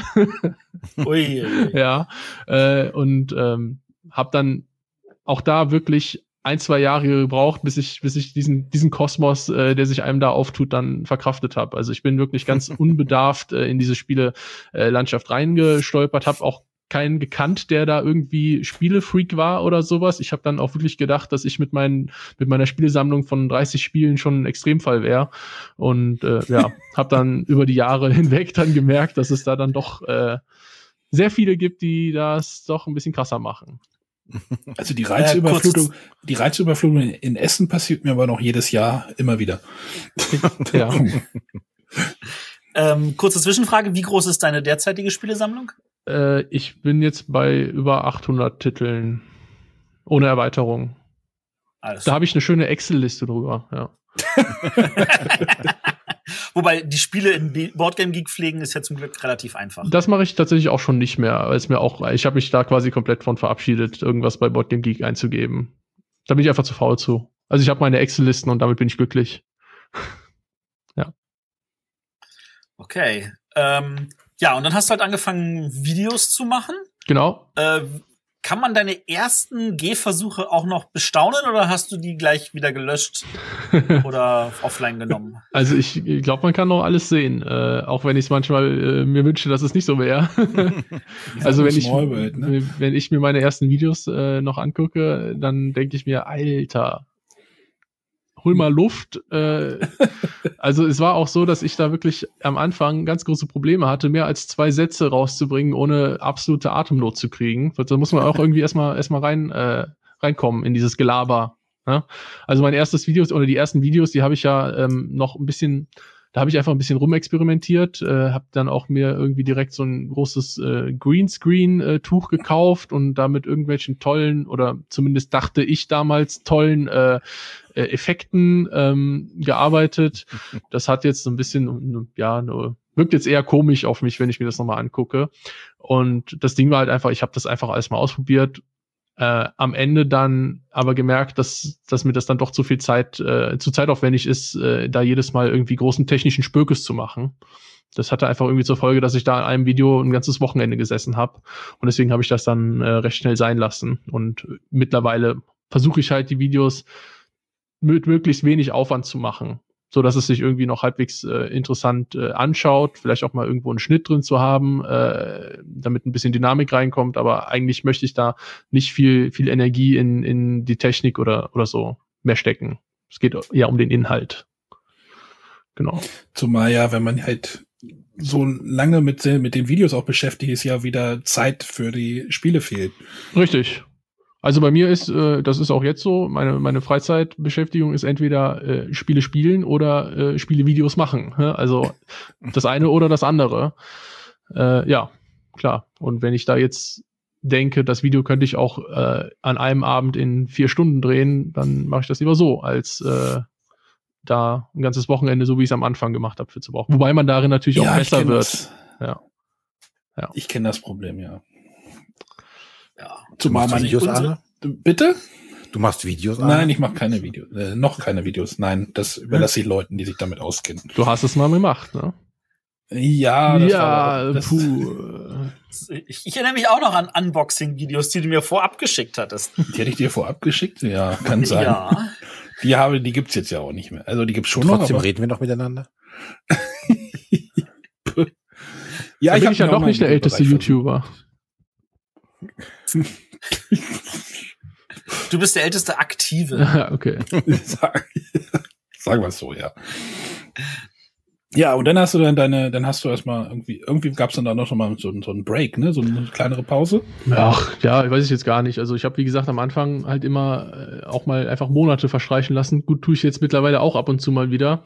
Äh, aber ja, da war mal ein Dreivierteljahr, da hatte ich dann einfach keinen Bock und das war da auch noch nicht so mehr oder weniger professionalisiert, wie es jetzt vielleicht ist, sondern halt wirklich einfach nur, wenn ich Bock hatte, ein Spiel zu besprechen, dann habe ich es halt gemacht. Und äh, wenn ich dann mal ein Dreivierteljahr keinen Bock hatte, habe ich nicht, halt so. dann war es halt so, genau. Und äh, ich meine, das hat da eh auch noch keinen gejuckt irgendwie. Ich hatte so, das, ich habe so das Gefühl, dass ich in den ersten zwei Jahren oder so, in denen der Kanal lief, da war ich froh, wenn ich da auch, wenn ich da 100 Zuschauer hatte. Juckt es denn jetzt die Leute? Nö. Wahrscheinlich nicht. Keine Ahnung.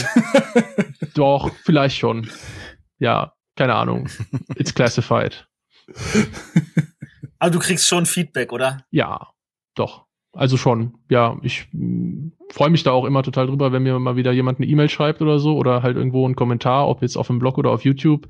Und wenn ich da dann halt vor allem irgendwie wie lese, ja Mensch, äh, wir haben durch dich äh, jetzt überhaupt erst gesehen, was es da jetzt an, an Spielen gibt oder so, dass es überhaupt was anderes gibt als Monopoly und so. Wir sind durch, unter anderem durch deine Videos zum Spielen gekommen. Das ist eigentlich so das schönste Feedback, was, was man da kriegen kann. Und das passiert tatsächlich immer wieder mal. Äh, und das ist auch, auch ziemlich genau die Motivation, die ich bei dem Ganzen äh, habe oder auch die Motivation, die ich am Anfang, von Anfang an dabei hatte, äh, weil ich halt einfach ein bisschen, äh, ja, ich will jetzt nicht sagen Werbung, aber ja ein bisschen Stimmung für für mein Hobby machen wollte. Für Missionar. Das, ja, Missionar, Mission, ja, ja. Ja, das ist der, den Begriff mag ich nicht so, ja, okay. äh, weil äh, ich tatsächlich mit der Zeit dann auch gelernt habe, es gibt halt auch einfach Leute, die wollen nicht spielen und dann ist das halt auch gut. Ne? Ja. Äh, man kann nicht, nicht jedem gefällt das und man muss nicht jedem dazu zwingen und ich gehe da halt mittlerweile so mit um, jeder kann bei mir mal mitspielen, wenn er, wenn er Lust hat. Also bei mir ist auch, auch jeder immer äh, herzlich eingeladen, mir mal zu schreiben, wenn er hier irgendwie aus meiner Gegend kommt, also Raum Bonn, Raum Köln, äh, mich mal, mal zu besuchen. Aber wenn jemand nicht spielen möchte, dann werde ich mich da auch nicht aufdrängen. Den Fehler ja, habe ich, ich, den Fehler habe ich am Anfang tatsächlich, wie gesagt, ein paar Mal bei meinem damaligen Freundeskreis gemacht, weil ich halt einfach keine Mitspieler hatte und das war jedes Mal ein Desaster. Ne? Also das sollte man einfach auch nicht tun und missionieren und Leute quasi davon überzeugen, dass das Spielen toll ist äh, gegen ihren Willen. Äh, das, das finde ich halt irgendwie. Ja, ja, ich hatte heute Morgen so ein Erlebnis. Ich weiß nicht, ob ihr es mitbekommen habt im, äh, als Gag in unserer letzten Folge zu der Haber Haber auf den Tisch Folge kurz bevor wir aufnehmen wollte, kam ja mein Postbote irgendwie zu mir rein oder klopfte an der Tür und wollte mich irgendwie sprechen und der wollte halt Spiele ausgeliehen haben äh, für Weihnachten und meinte, ja, wir spielen immer irgendwas und ich sollte ihm mal was Neues empfehlen. Und dann habe ich ihm irgendwie, irgendwie ein paar Spiele mitgegeben und heute kam er halt wieder, total frustriert und er meinte, meine Frau hat keine Lust auf so, nee, was hatte, meine Frau möchte sich nicht konzentrieren. Da habe ich gefragt, ja, was habt ihr denn sonst immer gespielt? Ja, Schrottwichteln. und er war total frustriert, weil ich hatte ihm irgendwie einen Camel Up mitgegeben und einen Colt Express und auch einen Stille Post Extrem. Und er, er wollte die wohl gerne spielen, aber seine Frau hat gesagt, nee, sowas möchte er nicht und das hat mich voll traurig gemacht, muss ich sagen. Oh. Ähm, ich würde sagen, du hältst uns einfach auf dem Laufenden, wenn dann die Scheidung durch ist und er eine neue Frau hat, die dann mit ihm auch spielt. Vielleicht sollte ich ihn einfach mal einladen. Genau. Er muss seine Frau auch nicht mitbringen. ja. Das, das fand ich irgendwie da, wo, wo du sagtest, halt, manche Leute kann man, die möchten das halt auch nicht oder haben da keine Lust drauf, aber ja. Ja, man aber soll was, ja was mir jetzt dann so als Frage vorschwebte, ist, äh, wenn du sagst, du kriegst halt Feedback, dass Leute über dich zu bestimmten Spielen gekommen sind, äh, hast du schon mal die Idee gehabt, dann auch zu sagen, du machst irgendwelche Rezensionsvideos von alten Klassikern, wie jetzt Katan oder Carcassonne oder ähnliches? Ähm, hatte ich natürlich immer schon mal überlegt. Ich habe auch ja irgendwann schon mal ein Video gemacht, irgendwie meine Lieblingsspiele aller Zeiten, wo dann, wo dann so alte Sachen äh, nochmal quasi eine, eine Würdigung hatten. Äh, Im Endeffekt fehlt mir dafür aber tatsächlich einfach die Zeit im Moment. Also jetzt, ich spiele schon tatsächlich auch ab und zu vor allem so, ich sag mal, in der Sommerpause noch alte Spiele, äh, aber jetzt irgendwie noch ein Video über Carcassonne oder, oder sowas zu machen oder über die Siedler von Katan, weiß ich jetzt gar nicht, ob, ob man das noch braucht. Also die Leute, die meinen äh, Kanal finden, die finden ihn ja oft auch nicht komplett unvoreingenommen, sondern die haben schon eine grobe Idee, dass es dieses Hobby gibt und Katan oder sowas, das kennt wahrscheinlich mittlerweile einfach jeder. Also da jetzt nochmal ein Video zu, zu machen, äh, ist wahrscheinlich nicht unbedingt notwendig, sondern halt, es geht bei meinen Videos dann vielleicht auch eher darum zu zeigen, was es darüber hinaus noch alles gibt und ja, genau den nächsten Schritt dann schon zu machen. Ja. Okay. Wirst du denn erkannt? Ja, dann komm. Wirst du denn in Essen so erkannt? Also von dir, ja. Ja. Von deinen Groupies. Vereinzelt. Äh, Nein, das Ding ist ja, wir, wir wurden ja auch schon zwei, dreimal angesprochen in Essen, aber wir sind ja natürlich nicht so präsent. Richtig. Äh, ja, ich bin ja so selbstverliebt, dass ich mich quasi permanent äh, selber zeige in meinen Videos. Und äh, das ist, kommt natürlich auch, auch schon vor, dass man mich äh, vor allem natürlich auf solchen, solchen Spieleveranstaltungen dann, dann anspricht. Finde ich total cool. Äh, ich hatte jetzt vor kurzem zum ersten Mal, das, das fand ich dann komplett, äh, hat mich dann komplett geflasht, dass mich mal jemand außerhalb von so einer Spieleveranstaltung erkannt hat. Nämlich im, Im Schwimmbad. Im Schwimmbad, ja. Und äh, da habe ich dann ach, gedacht, ey, ich stehe hier gerade in der Badehose und da spricht mich ein älterer Mensch an und, und grinst komisch und sagt dann, ey, danke für deine Videos. Und ach so, deswegen grinst er so. Ja.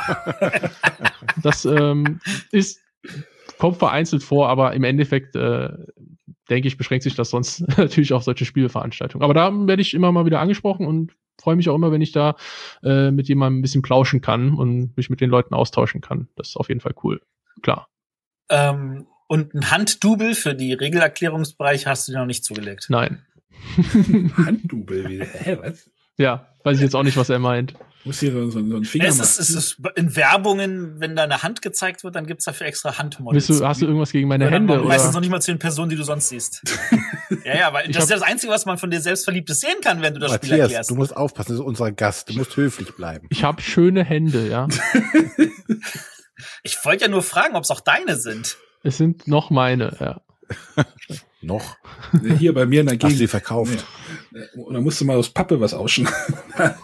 Vielleicht hat Matthias auch Connections, der kennt ja Gott und die Welt. Ähm, was ich auf deinem, kan auf deinem Blog noch gesehen habe, was du so hobbymäßig mal so ein bisschen noch gemacht hast, ist mit Bügelperlen rumspielen. Und da hast du dann so schöne Cover nachgebastelt. Äh, machst du das noch? Ist dafür noch Zeit? Also, das ist jetzt ein, einfach ein Beispiel mit den, mit den Bügelperlen. Also zur Erklärung, wer, das jetzt nicht, nicht weiß, ich habe da halt so, so einzelne Spielecover mal mit Bügelperlen nachgemacht. Eigentlich wollte ich einfach irgendwie schon mal immer irgendwie was Mosaikartiges machen. Und das ist einfach so der billigste Werkstoff, den man dafür nehmen kann. Also ich hatte da zuerst an Lego gedacht, aber von Lego gibt's, ist halt einfach schwe- schweineteuer und es gibt auch nicht so viele Farben.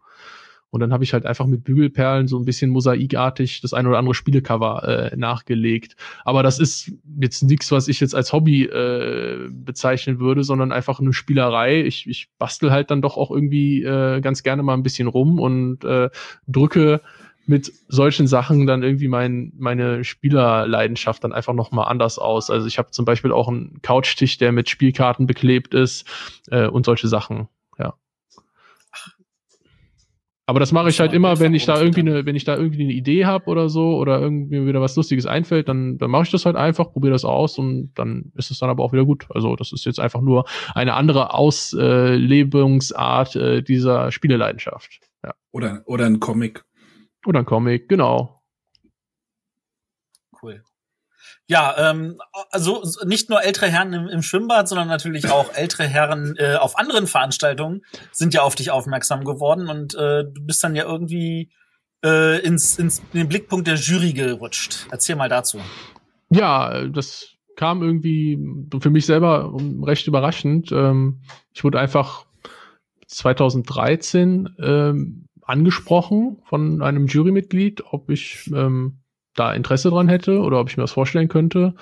Und im Endeffekt ähm, habe ich mir das dann natürlich äh, ein bisschen durch den Kopf gehen lassen, was das für Auswirkungen hat, äh, war da aber relativ schnell Feuer und Flamme für und ähm, bin dadurch dann ja ohne, ohne große Umwege halt dann in diesen Verein geraten, wurde dann aufgenommen zum 1.8.2014 und seitdem bin ich also eines äh, von äh, oder eines ein Jurymitglied, ja und bestimme damit halt zusammen mit den anderen darüber, äh, was Spiel des Jahres, Kennerspiel des Jahres wird. Du bist also mitschuld. Ich bin genau, also wenn man mir die Schu oder wenn jemandem das äh, Spiel des Jahres oder Kennerspiel des Jahres nicht gefällt, dann waren es meine Kollegen. wenn es den Leuten gefällt, dann war ich's, dann habe ich's auch so durchgeboxt. Das ist eigentlich so die Regel. Das war die Abmachung. Genau. Nee, ja, das hat Das sich dann ja- einfach, äh, weiß ich nicht, also die haben halt auch irgendwie dann gesehen, okay, da macht einer Videos und scheint das irgendwie relativ fundiert zu machen, äh, dass er also auch eine Meinung äh, vertritt in den Videos und ähm, damit bin ich den Leuten scheinbar positiv aufgefallen, die äh, bis dahin in diesem Verein waren. Der Verein rekrutiert ja seine Mitglieder selber. Ne? Also man kann sich da nicht bewerben oder sowas, sondern man wird quasi angesprochen und das ist bei mir halt vor zwei Jahren äh, der Fall gewesen.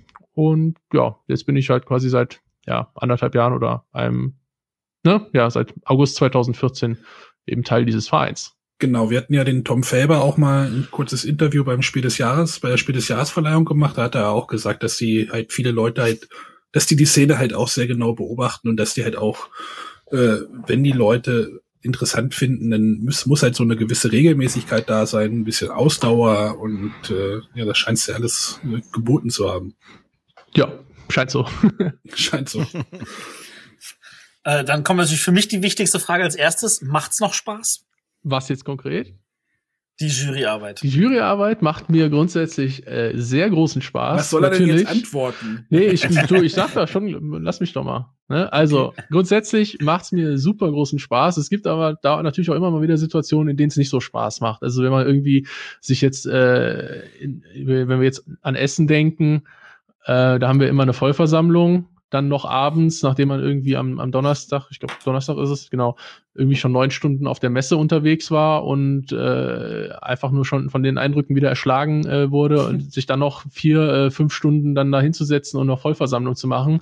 Das sind natürlich so Momente, also dieses ganze Vereinsgemeiere und so, äh, das kann auch mal doof sein. Ja, aber im Endeffekt finde ich die Sache, die dieser Verein äh, unterstützt oder für die der Verein steht, halt total super. Das ist quasi das, was ich ja auch äh, von vornherein machen wollte, halt eben irgendwie die, äh, das, das Kulturgut Spiel äh, unterstützen. Ja, und äh, das macht mir natürlich Spaß und es macht mir auch Spaß, mich da mit den, mit den Kollegen äh, auszutauschen und, und gemeinsam eben über die Spiele zu diskutieren. Das ist äh, eine super Sache für mich, auf jeden Fall klar. Es hat äh, natürlich schon ein bisschen verändert, wie ich, ähm, wie ich spiele, auch was ich spiele. Also ich spiele, seitdem ich in der, in der Jury bin, äh, noch mehr unterschiedliche Spiele als vorher. In der Zeit davor habe ich mich vielleicht auf, auf 50 Spiele im Jahr oder sowas fokussiert, äh, die ich dann halt auch äh, meistens rezensiert habe. Und jetzt sind es halt nicht mehr 50, sondern irgendwie das vier-, fünffache davon, was ich mir angucken muss.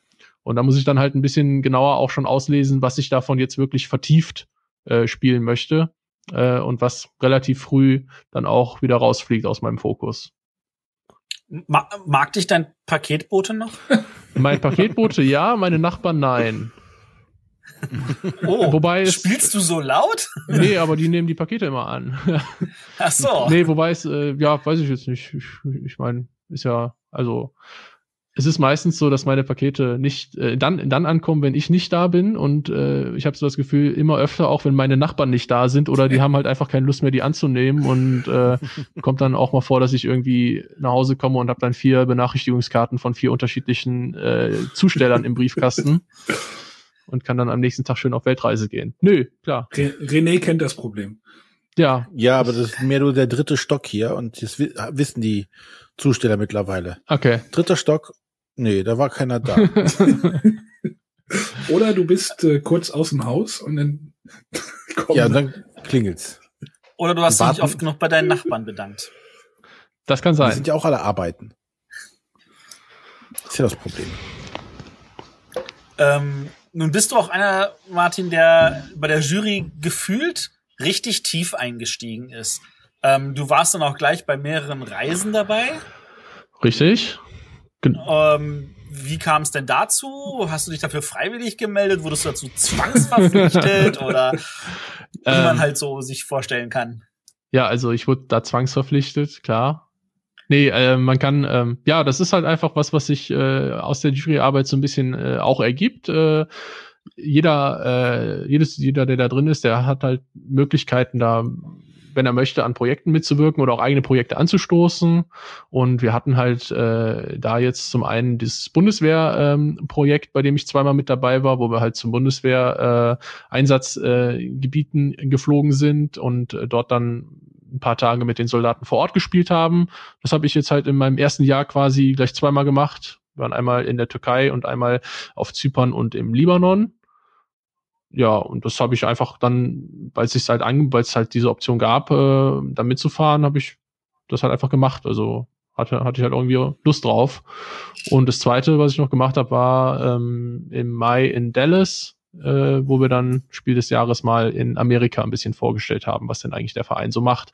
Aber das sind Sachen, die ich jetzt nicht machen muss, natürlich. Also ich, jeder muss sich natürlich irgendwie auf seine Art dann ein bisschen in den Verein einbringen. Ich meine, der Verein, der, der lebt halt auch davon, dass von dem Engagement der, der einzelnen Mitglieder und ob man das jetzt mit so Reisen macht oder äh, durch, durch andere Sachen. Also das ist jedem selbst überlassen, wie er sich da einbringen möchte. Man muss auch vielleicht mal eine Aufgabe übernehmen, die man dann nicht so toll findet oder so, aber äh, das ist im Endeffekt alles äh, meistens äh, doch eher schön. Ja. Genau. Und ich bin, wenn du jetzt meinst, tief eingestiegen. Also klar, ich hatte halt auch Lust darauf, mich da einzuarbeiten und mich mit den, mit den ganzen Sachen, die der Verein so macht, äh, ein bisschen vertrauter zu machen. Und deswegen haben wir, habe ich da also auch äh, viel mitgenommen, was sich am Anfang so angeboten hat. Äh, also ich wollte ich wollte es jetzt auch als Positives rausstellen, weil ja, ja. Äh, ich es ist mir halt sehr sehr positiv aufgefallen, weil es gibt jetzt nicht so viele Jurymitglieder und äh, jedes bringt sich tatsächlich auf einem anderen Niveau ein. Ähm, ohne dass ich jetzt davon irgendetwas irgendjemandem vorwerfen möchte, dass er da mehr machen müsste oder so. Ähm, aber du bist ja dadurch äh, sehr schnell, finde ich, jetzt auch zu so einer Vorzeigefigur geworden, ähm, die halt also auch ein Aushängeschild ist für die Jury, jetzt auch im Hinblick darauf, Hm. du bist halt das jüngste Jurymitglied und ähm, ich weiß halt nicht, wie lange die anderen Jurymitglieder durchhalten. Ich glaube, es gibt irgendwie laut Satzung. ja, nee, also es, es klingt jetzt wieder böse, ich weiß. Lass es mich etwas ausführlicher beschreiben. Äh, laut Satzung ist es ja so, dass man nach 25 Jahren automatisch ausscheidet. Kann, stimmt's? Was? Weiß ich jetzt nicht. Keine Ahnung. So genau habe ich das noch nicht. Äh, verdammt, dann habe ich ja nur noch 23,5 Jahre. Scheiße. Nee, äh, keine Ahnung. Also äh, weiß ich jetzt auch nicht, ob ich da irgendwie äh, so im Vordergrund sein soll oder bin. Glaube ich jetzt eigentlich nicht, dass das äh, von irgendjemandem beabsichtigt war. Beabsichtigt war. Vielleicht nimmst du das so wahr, weil ich halt äh, aus der Internet-Ecke komme. Ne? Also der Verein setzt sich ja eben aus ganz unterschiedlichen äh, Bereichen, äh, aus, aus mit Journalisten aus ganz unterschiedlichen Bereichen zusammen und ich dass man im Internet, äh, in, in, in Foren und, und, und, und Blogs und so natürlich am ehesten mich und jetzt den Guido äh, wahrnimmt das, und, und vielleicht noch den Udo, der ja auch einen Blog hat und da sehr aktiv ist. Und dafür äh, Leute, die halt vielleicht im Radio oder sowas machen oder in, in Printzeitungen äh, eher nicht so. Das ist, denke ich schon, aber ich glaube jetzt nicht, dass ich da irgendwie groß im Vordergrund äh, stehe. Also tue ich nicht. Nein. Gut, das, das kann natürlich auch sein, dass ich es dadurch eher wahrnehme, das stimmt. Ja. Die Filterbubble, ne? Genau. Die Filterbubble, ja, ja. Lässt sich nicht bestreiten. Um uns herum spielen alle, also muss Spielen etwas sein, was alle auch tun Ja. auf der Welt. Genau. Ja, genau. Immer. Ähm, du hast ja schon angedeutet, dass dein, dein Spielverhalten sich ein bisschen geändert hat, Ja. weil du halt nicht mehr so dir selber aussuchst, oh, die 50 Spiele, die nehme ich mir jetzt, sondern du musst jetzt halt schon irgendwie ähm, ganze Wand weisen, irgendwelche Spiele kurz überblicken und sichten und so. Mhm. Ist da noch Platz für Erweiterungen? Äh, vereinzelt. Also wenn ich da was hab, was mich wirklich interessiert, äh, jetzt gerade natürlich zum Beispiel die äh, Erweiterung zu unserem letzten Preisträger, äh, die hat mich da natürlich doch auch gereizt und ähm, das ist was, was ich mir äh, weiterhin gerne angucke, aber natürlich nicht mit großer Priorität. Also das ist dann eher so, äh, macht man dann, wenn man irgendwie jetzt gefühlt schon mit, mit allem äh, oder einen guten Überblick hat, dann kann man für sich vielleicht mal den Erweiterungen zuwenden oder macht's halt mal ausnahmsweise irgendwie. Aber ich habe jetzt jetzt keine Zeit, um jetzt irgendwie, sage ich jetzt mal, zehnmal die Colt Express Erweiterung zu testen und dann dazu ein Video zu machen. Das geht allenfalls, ich sag mal, wie gesagt, in dieser Sommerpause, in der dann der alte Jahrgang schon quasi rum ist und der nächste kommt. Ja, aber trotzdem interessiert mich das, äh, was da gemacht wird und äh, natürlich vor allem bei den Spielen, die wir irgendwie auf einer auf einer Liste hatten. Ja, Ja. Die Jury. Mhm. Dann habt ihr noch Fragen zu Jungs zu der Jury-Tätigkeit? Nö, da sind wir jetzt soweit, glaube ich, durch. Dann kommen wir doch eigentlich zu etwas, was auch schon fast wie Jury-Tätigkeit wirkt, nämlich der Spiel doch. aha. Was meinst du? Es, es, es, ähm, es, ich finde es interessant, dass die meisten Redakteure bei der Spiel doch auch irgendwie Jurymitglieder sind. Ja, weiß ich jetzt nicht. Also ich habe das nicht bestimmt. Nee, das wollte ich aber noch nicht sagen. Ähm, keine Ahnung. Also das ist jetzt kein, äh, keine, auf keinen Fall irgendwie eine Juryzeitschrift oder so. Das stimmt schon, dass wir, äh, dass da, dass da einige, äh, die in der Jury sind, äh, quasi jetzt den Grundstock gebildet haben, aber das ist auch kein, keine geschlossene Gesellschaft. Also ich glaube, das kann sich auch noch ändern in den nächsten äh, in der nächsten Zeit. Und äh, ja, also hast natürlich recht, äh, von den von den fünf oder sechs, äh, die wir jetzt am Anfang waren, das ist ein Teil, ein Großteil in, äh, in der Jury auch, aber ja. trotzdem, trotzdem hat das eigentlich damit nichts zu tun. Also das ist uns auch, auch relativ wichtig gewesen.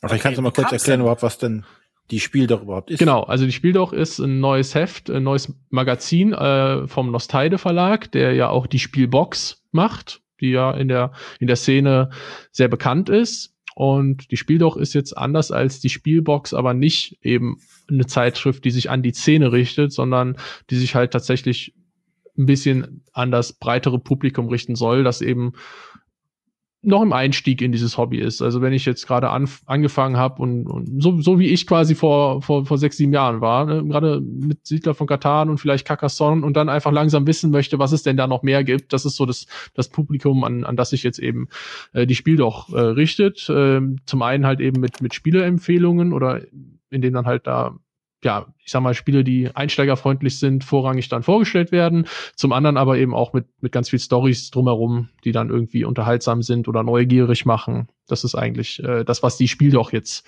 jetzt dann ist. Als neues Heft vom Nostalgia Verlag, wie gesagt. Kommt zweimal im Jahr. Soll zweimal im Jahr rauskommen, oder?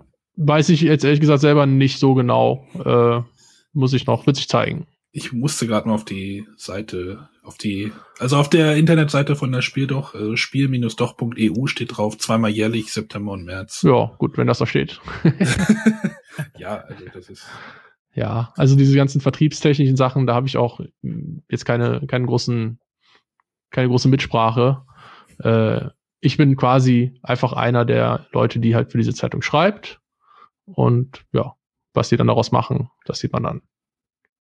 Ist denn, ähm, ist denn diese Schreibtätigkeit die ist jetzt ja wahrscheinlich sicherlich noch mal anders in der Zeitschrift als im Blog und als ein Video zu machen, oder? Du hast doch da sicherlich andere Beschränkungen oder hast du da? Klar. Ja, auf jeden Fall. Also es war für mich auch äh, jetzt die Arbeit an der ersten Ausgabe in der Hinsicht auch echt eine krasse Erfahrung, weil ich mich zum ersten Mal beschränken musste. Ne? Also wenn ich auf meinem Blog irgendeinen Text schreibe, dann ist das scheißegal, ob der 1000 oder 3000 oder 10.000 Zeichen lang ist.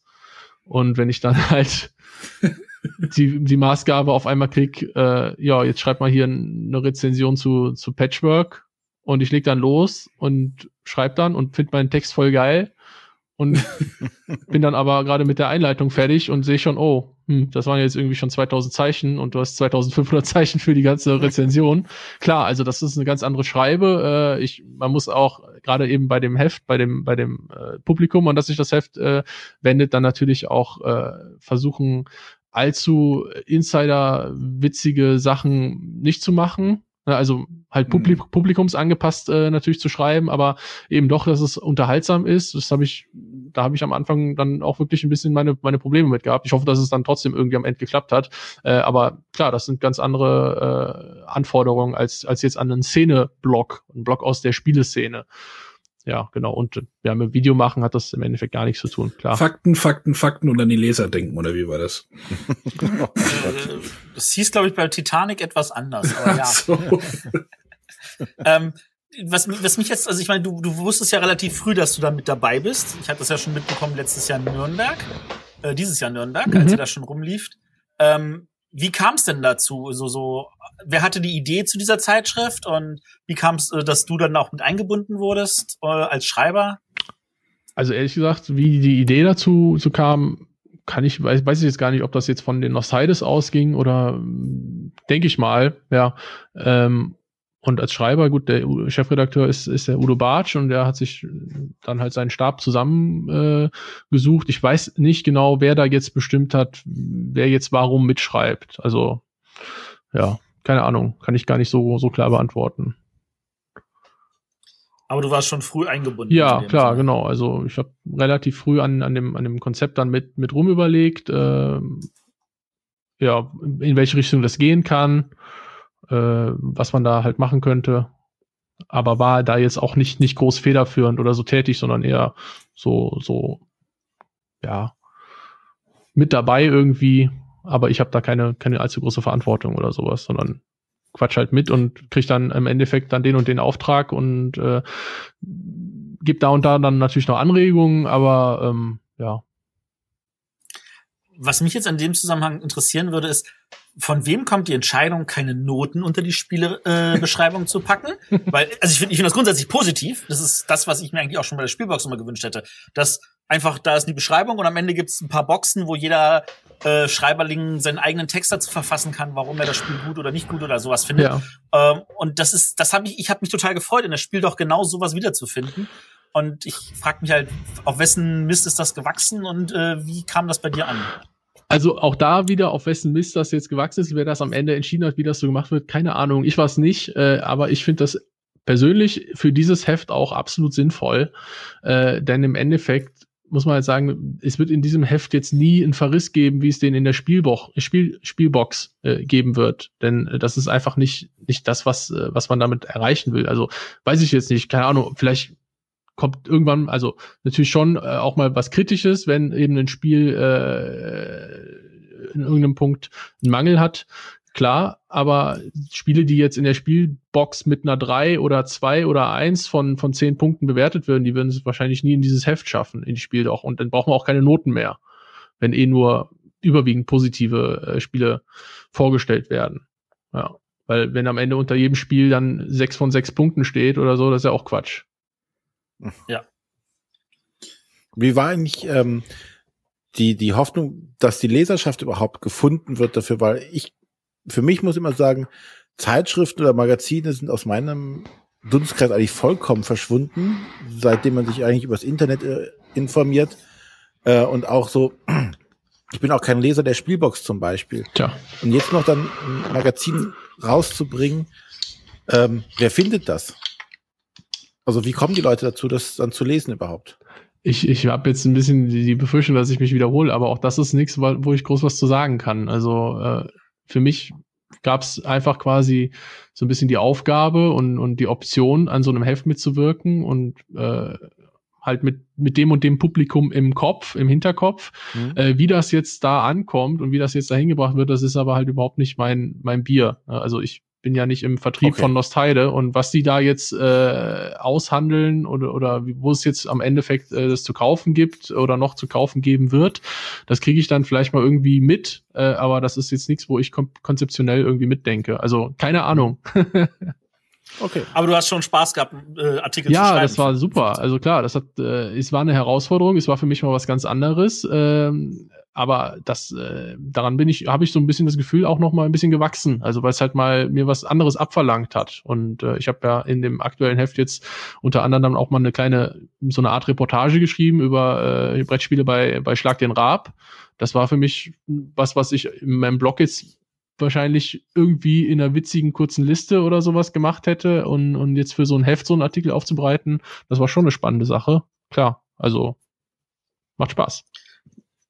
In der nächsten Ausgabe bist du dann wieder dabei, hoffentlich schreibend? Sicher. das klingt doch gut. Ja, Reduzierungen fördern, fördern Kreativität, ne? Genau. Restrictions breed create. Also das ist was, genau. was, das ist eigentlich das Hauptding, was, was, was für mich da wichtig war. Ich habe in meinen Texten um jedes Zeichen gekämpft und das äh, war wirklich eine, eine, Erfahrung für mich, wenn man dann den einen oder anderen Witz, den man selber, also ich schreibe ja, behaupte ich zumindest meistens eher lustig äh, und wenn man dann den einen oder anderen Witz dann einfach rausschmeißen muss, weil er einfach von der Länge nicht reinpasst. Ja.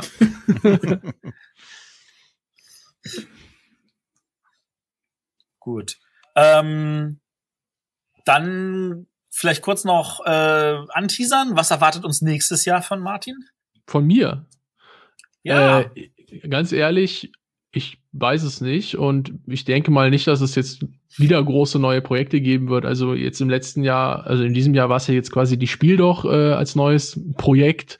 Davor das Jahr konnte ich dann äh, verkünden, dass ich jetzt in der Spiel des Jahres Jury bin. Also in, das wird jetzt nicht weiter passieren. Also ich äh, bin mit den Sachen, die ich jetzt jetzt im Moment mache, äh, auch gut ausgelastet und äh, es wird, denke ich, damit weitergehen. Klar, also ich habe äh, vor, beides äh, weiter zu machen, sofern man mich denn lässt und äh, im Endeffekt ähm, wird es von mir auch im nächsten Jahr wieder vereinzelte mehr oder weniger regelmäßige Videorezensionen geben.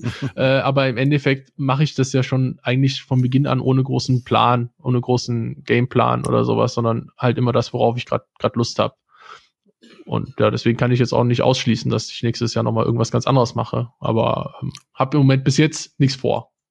Also die Weltherrschaft oder so? Nee, die, die hat doch Asmodee. Ach so. Ich dachte, Wie wäre es dann mit Amt des Bundespräsidenten oder so? Wäre das was? Da muss ich doch 40 für sein.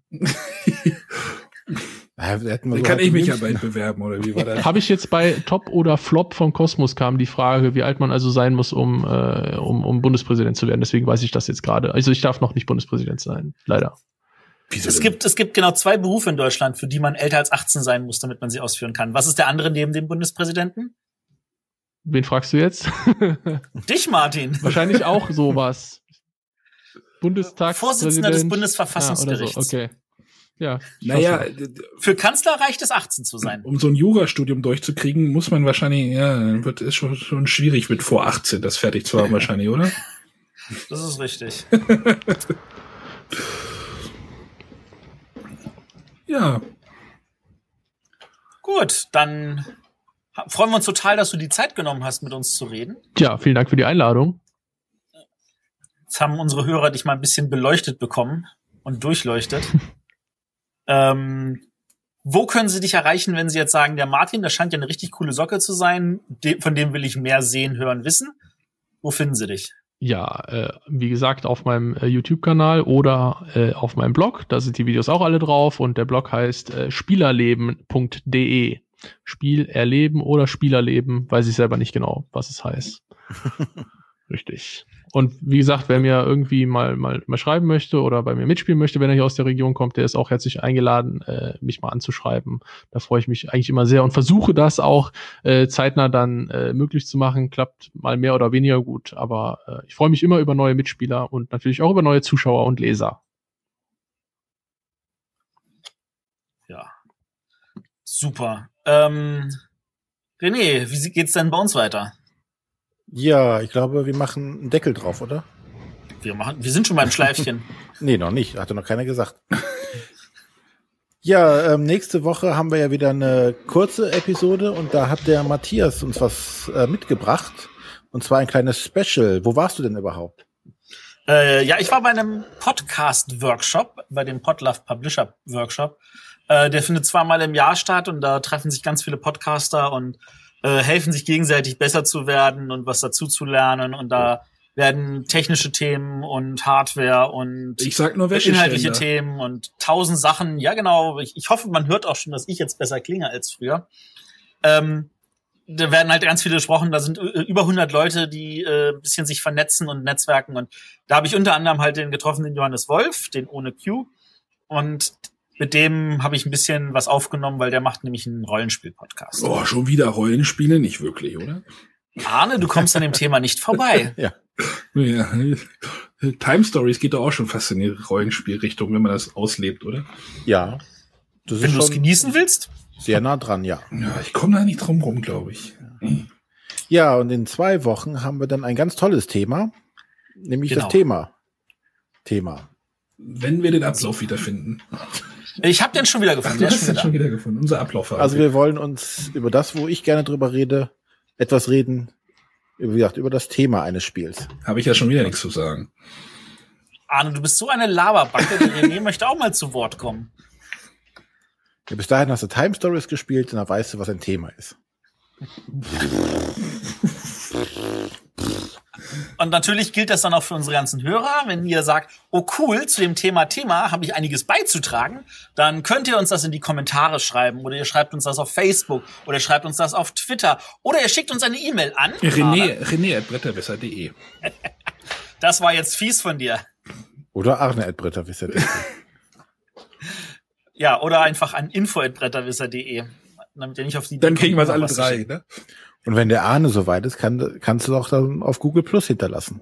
Ja. Ja, genau, genau. Oder ihr schreibt uns weiterhin Kommentare auch auf iTunes, äh, wo, wie ich bei dem Workshop festgestellt habe, wirklich keine Sau weiß, wie die ihre Rankings erstellen. Das weiß wirklich, selbst Leute, die seit zehn Jahren dabei sind, haben keine Ahnung, wie das funktioniert. Aber manchmal sind wir etwas höher. manchmal sind wir auch wieder auf irgendwie weiter unten. Ja. Ja. Erklären können wir uns nicht. Bewertungen da schaden auf jeden Fall nicht. So ist es. Dann bedanken wir uns. Vielen Dank nochmal an den Martin, der sich die Zeit für uns genommen hat. Bitte, bitte. Und äh, dann äh, hören wir uns halt wieder nächste Woche. Bis dann. Wir hören dich wieder. Genau. Danke. Die sind ja gar nicht dabei, verdammt. Ja. Tschüss. Tschüss. Tschüss.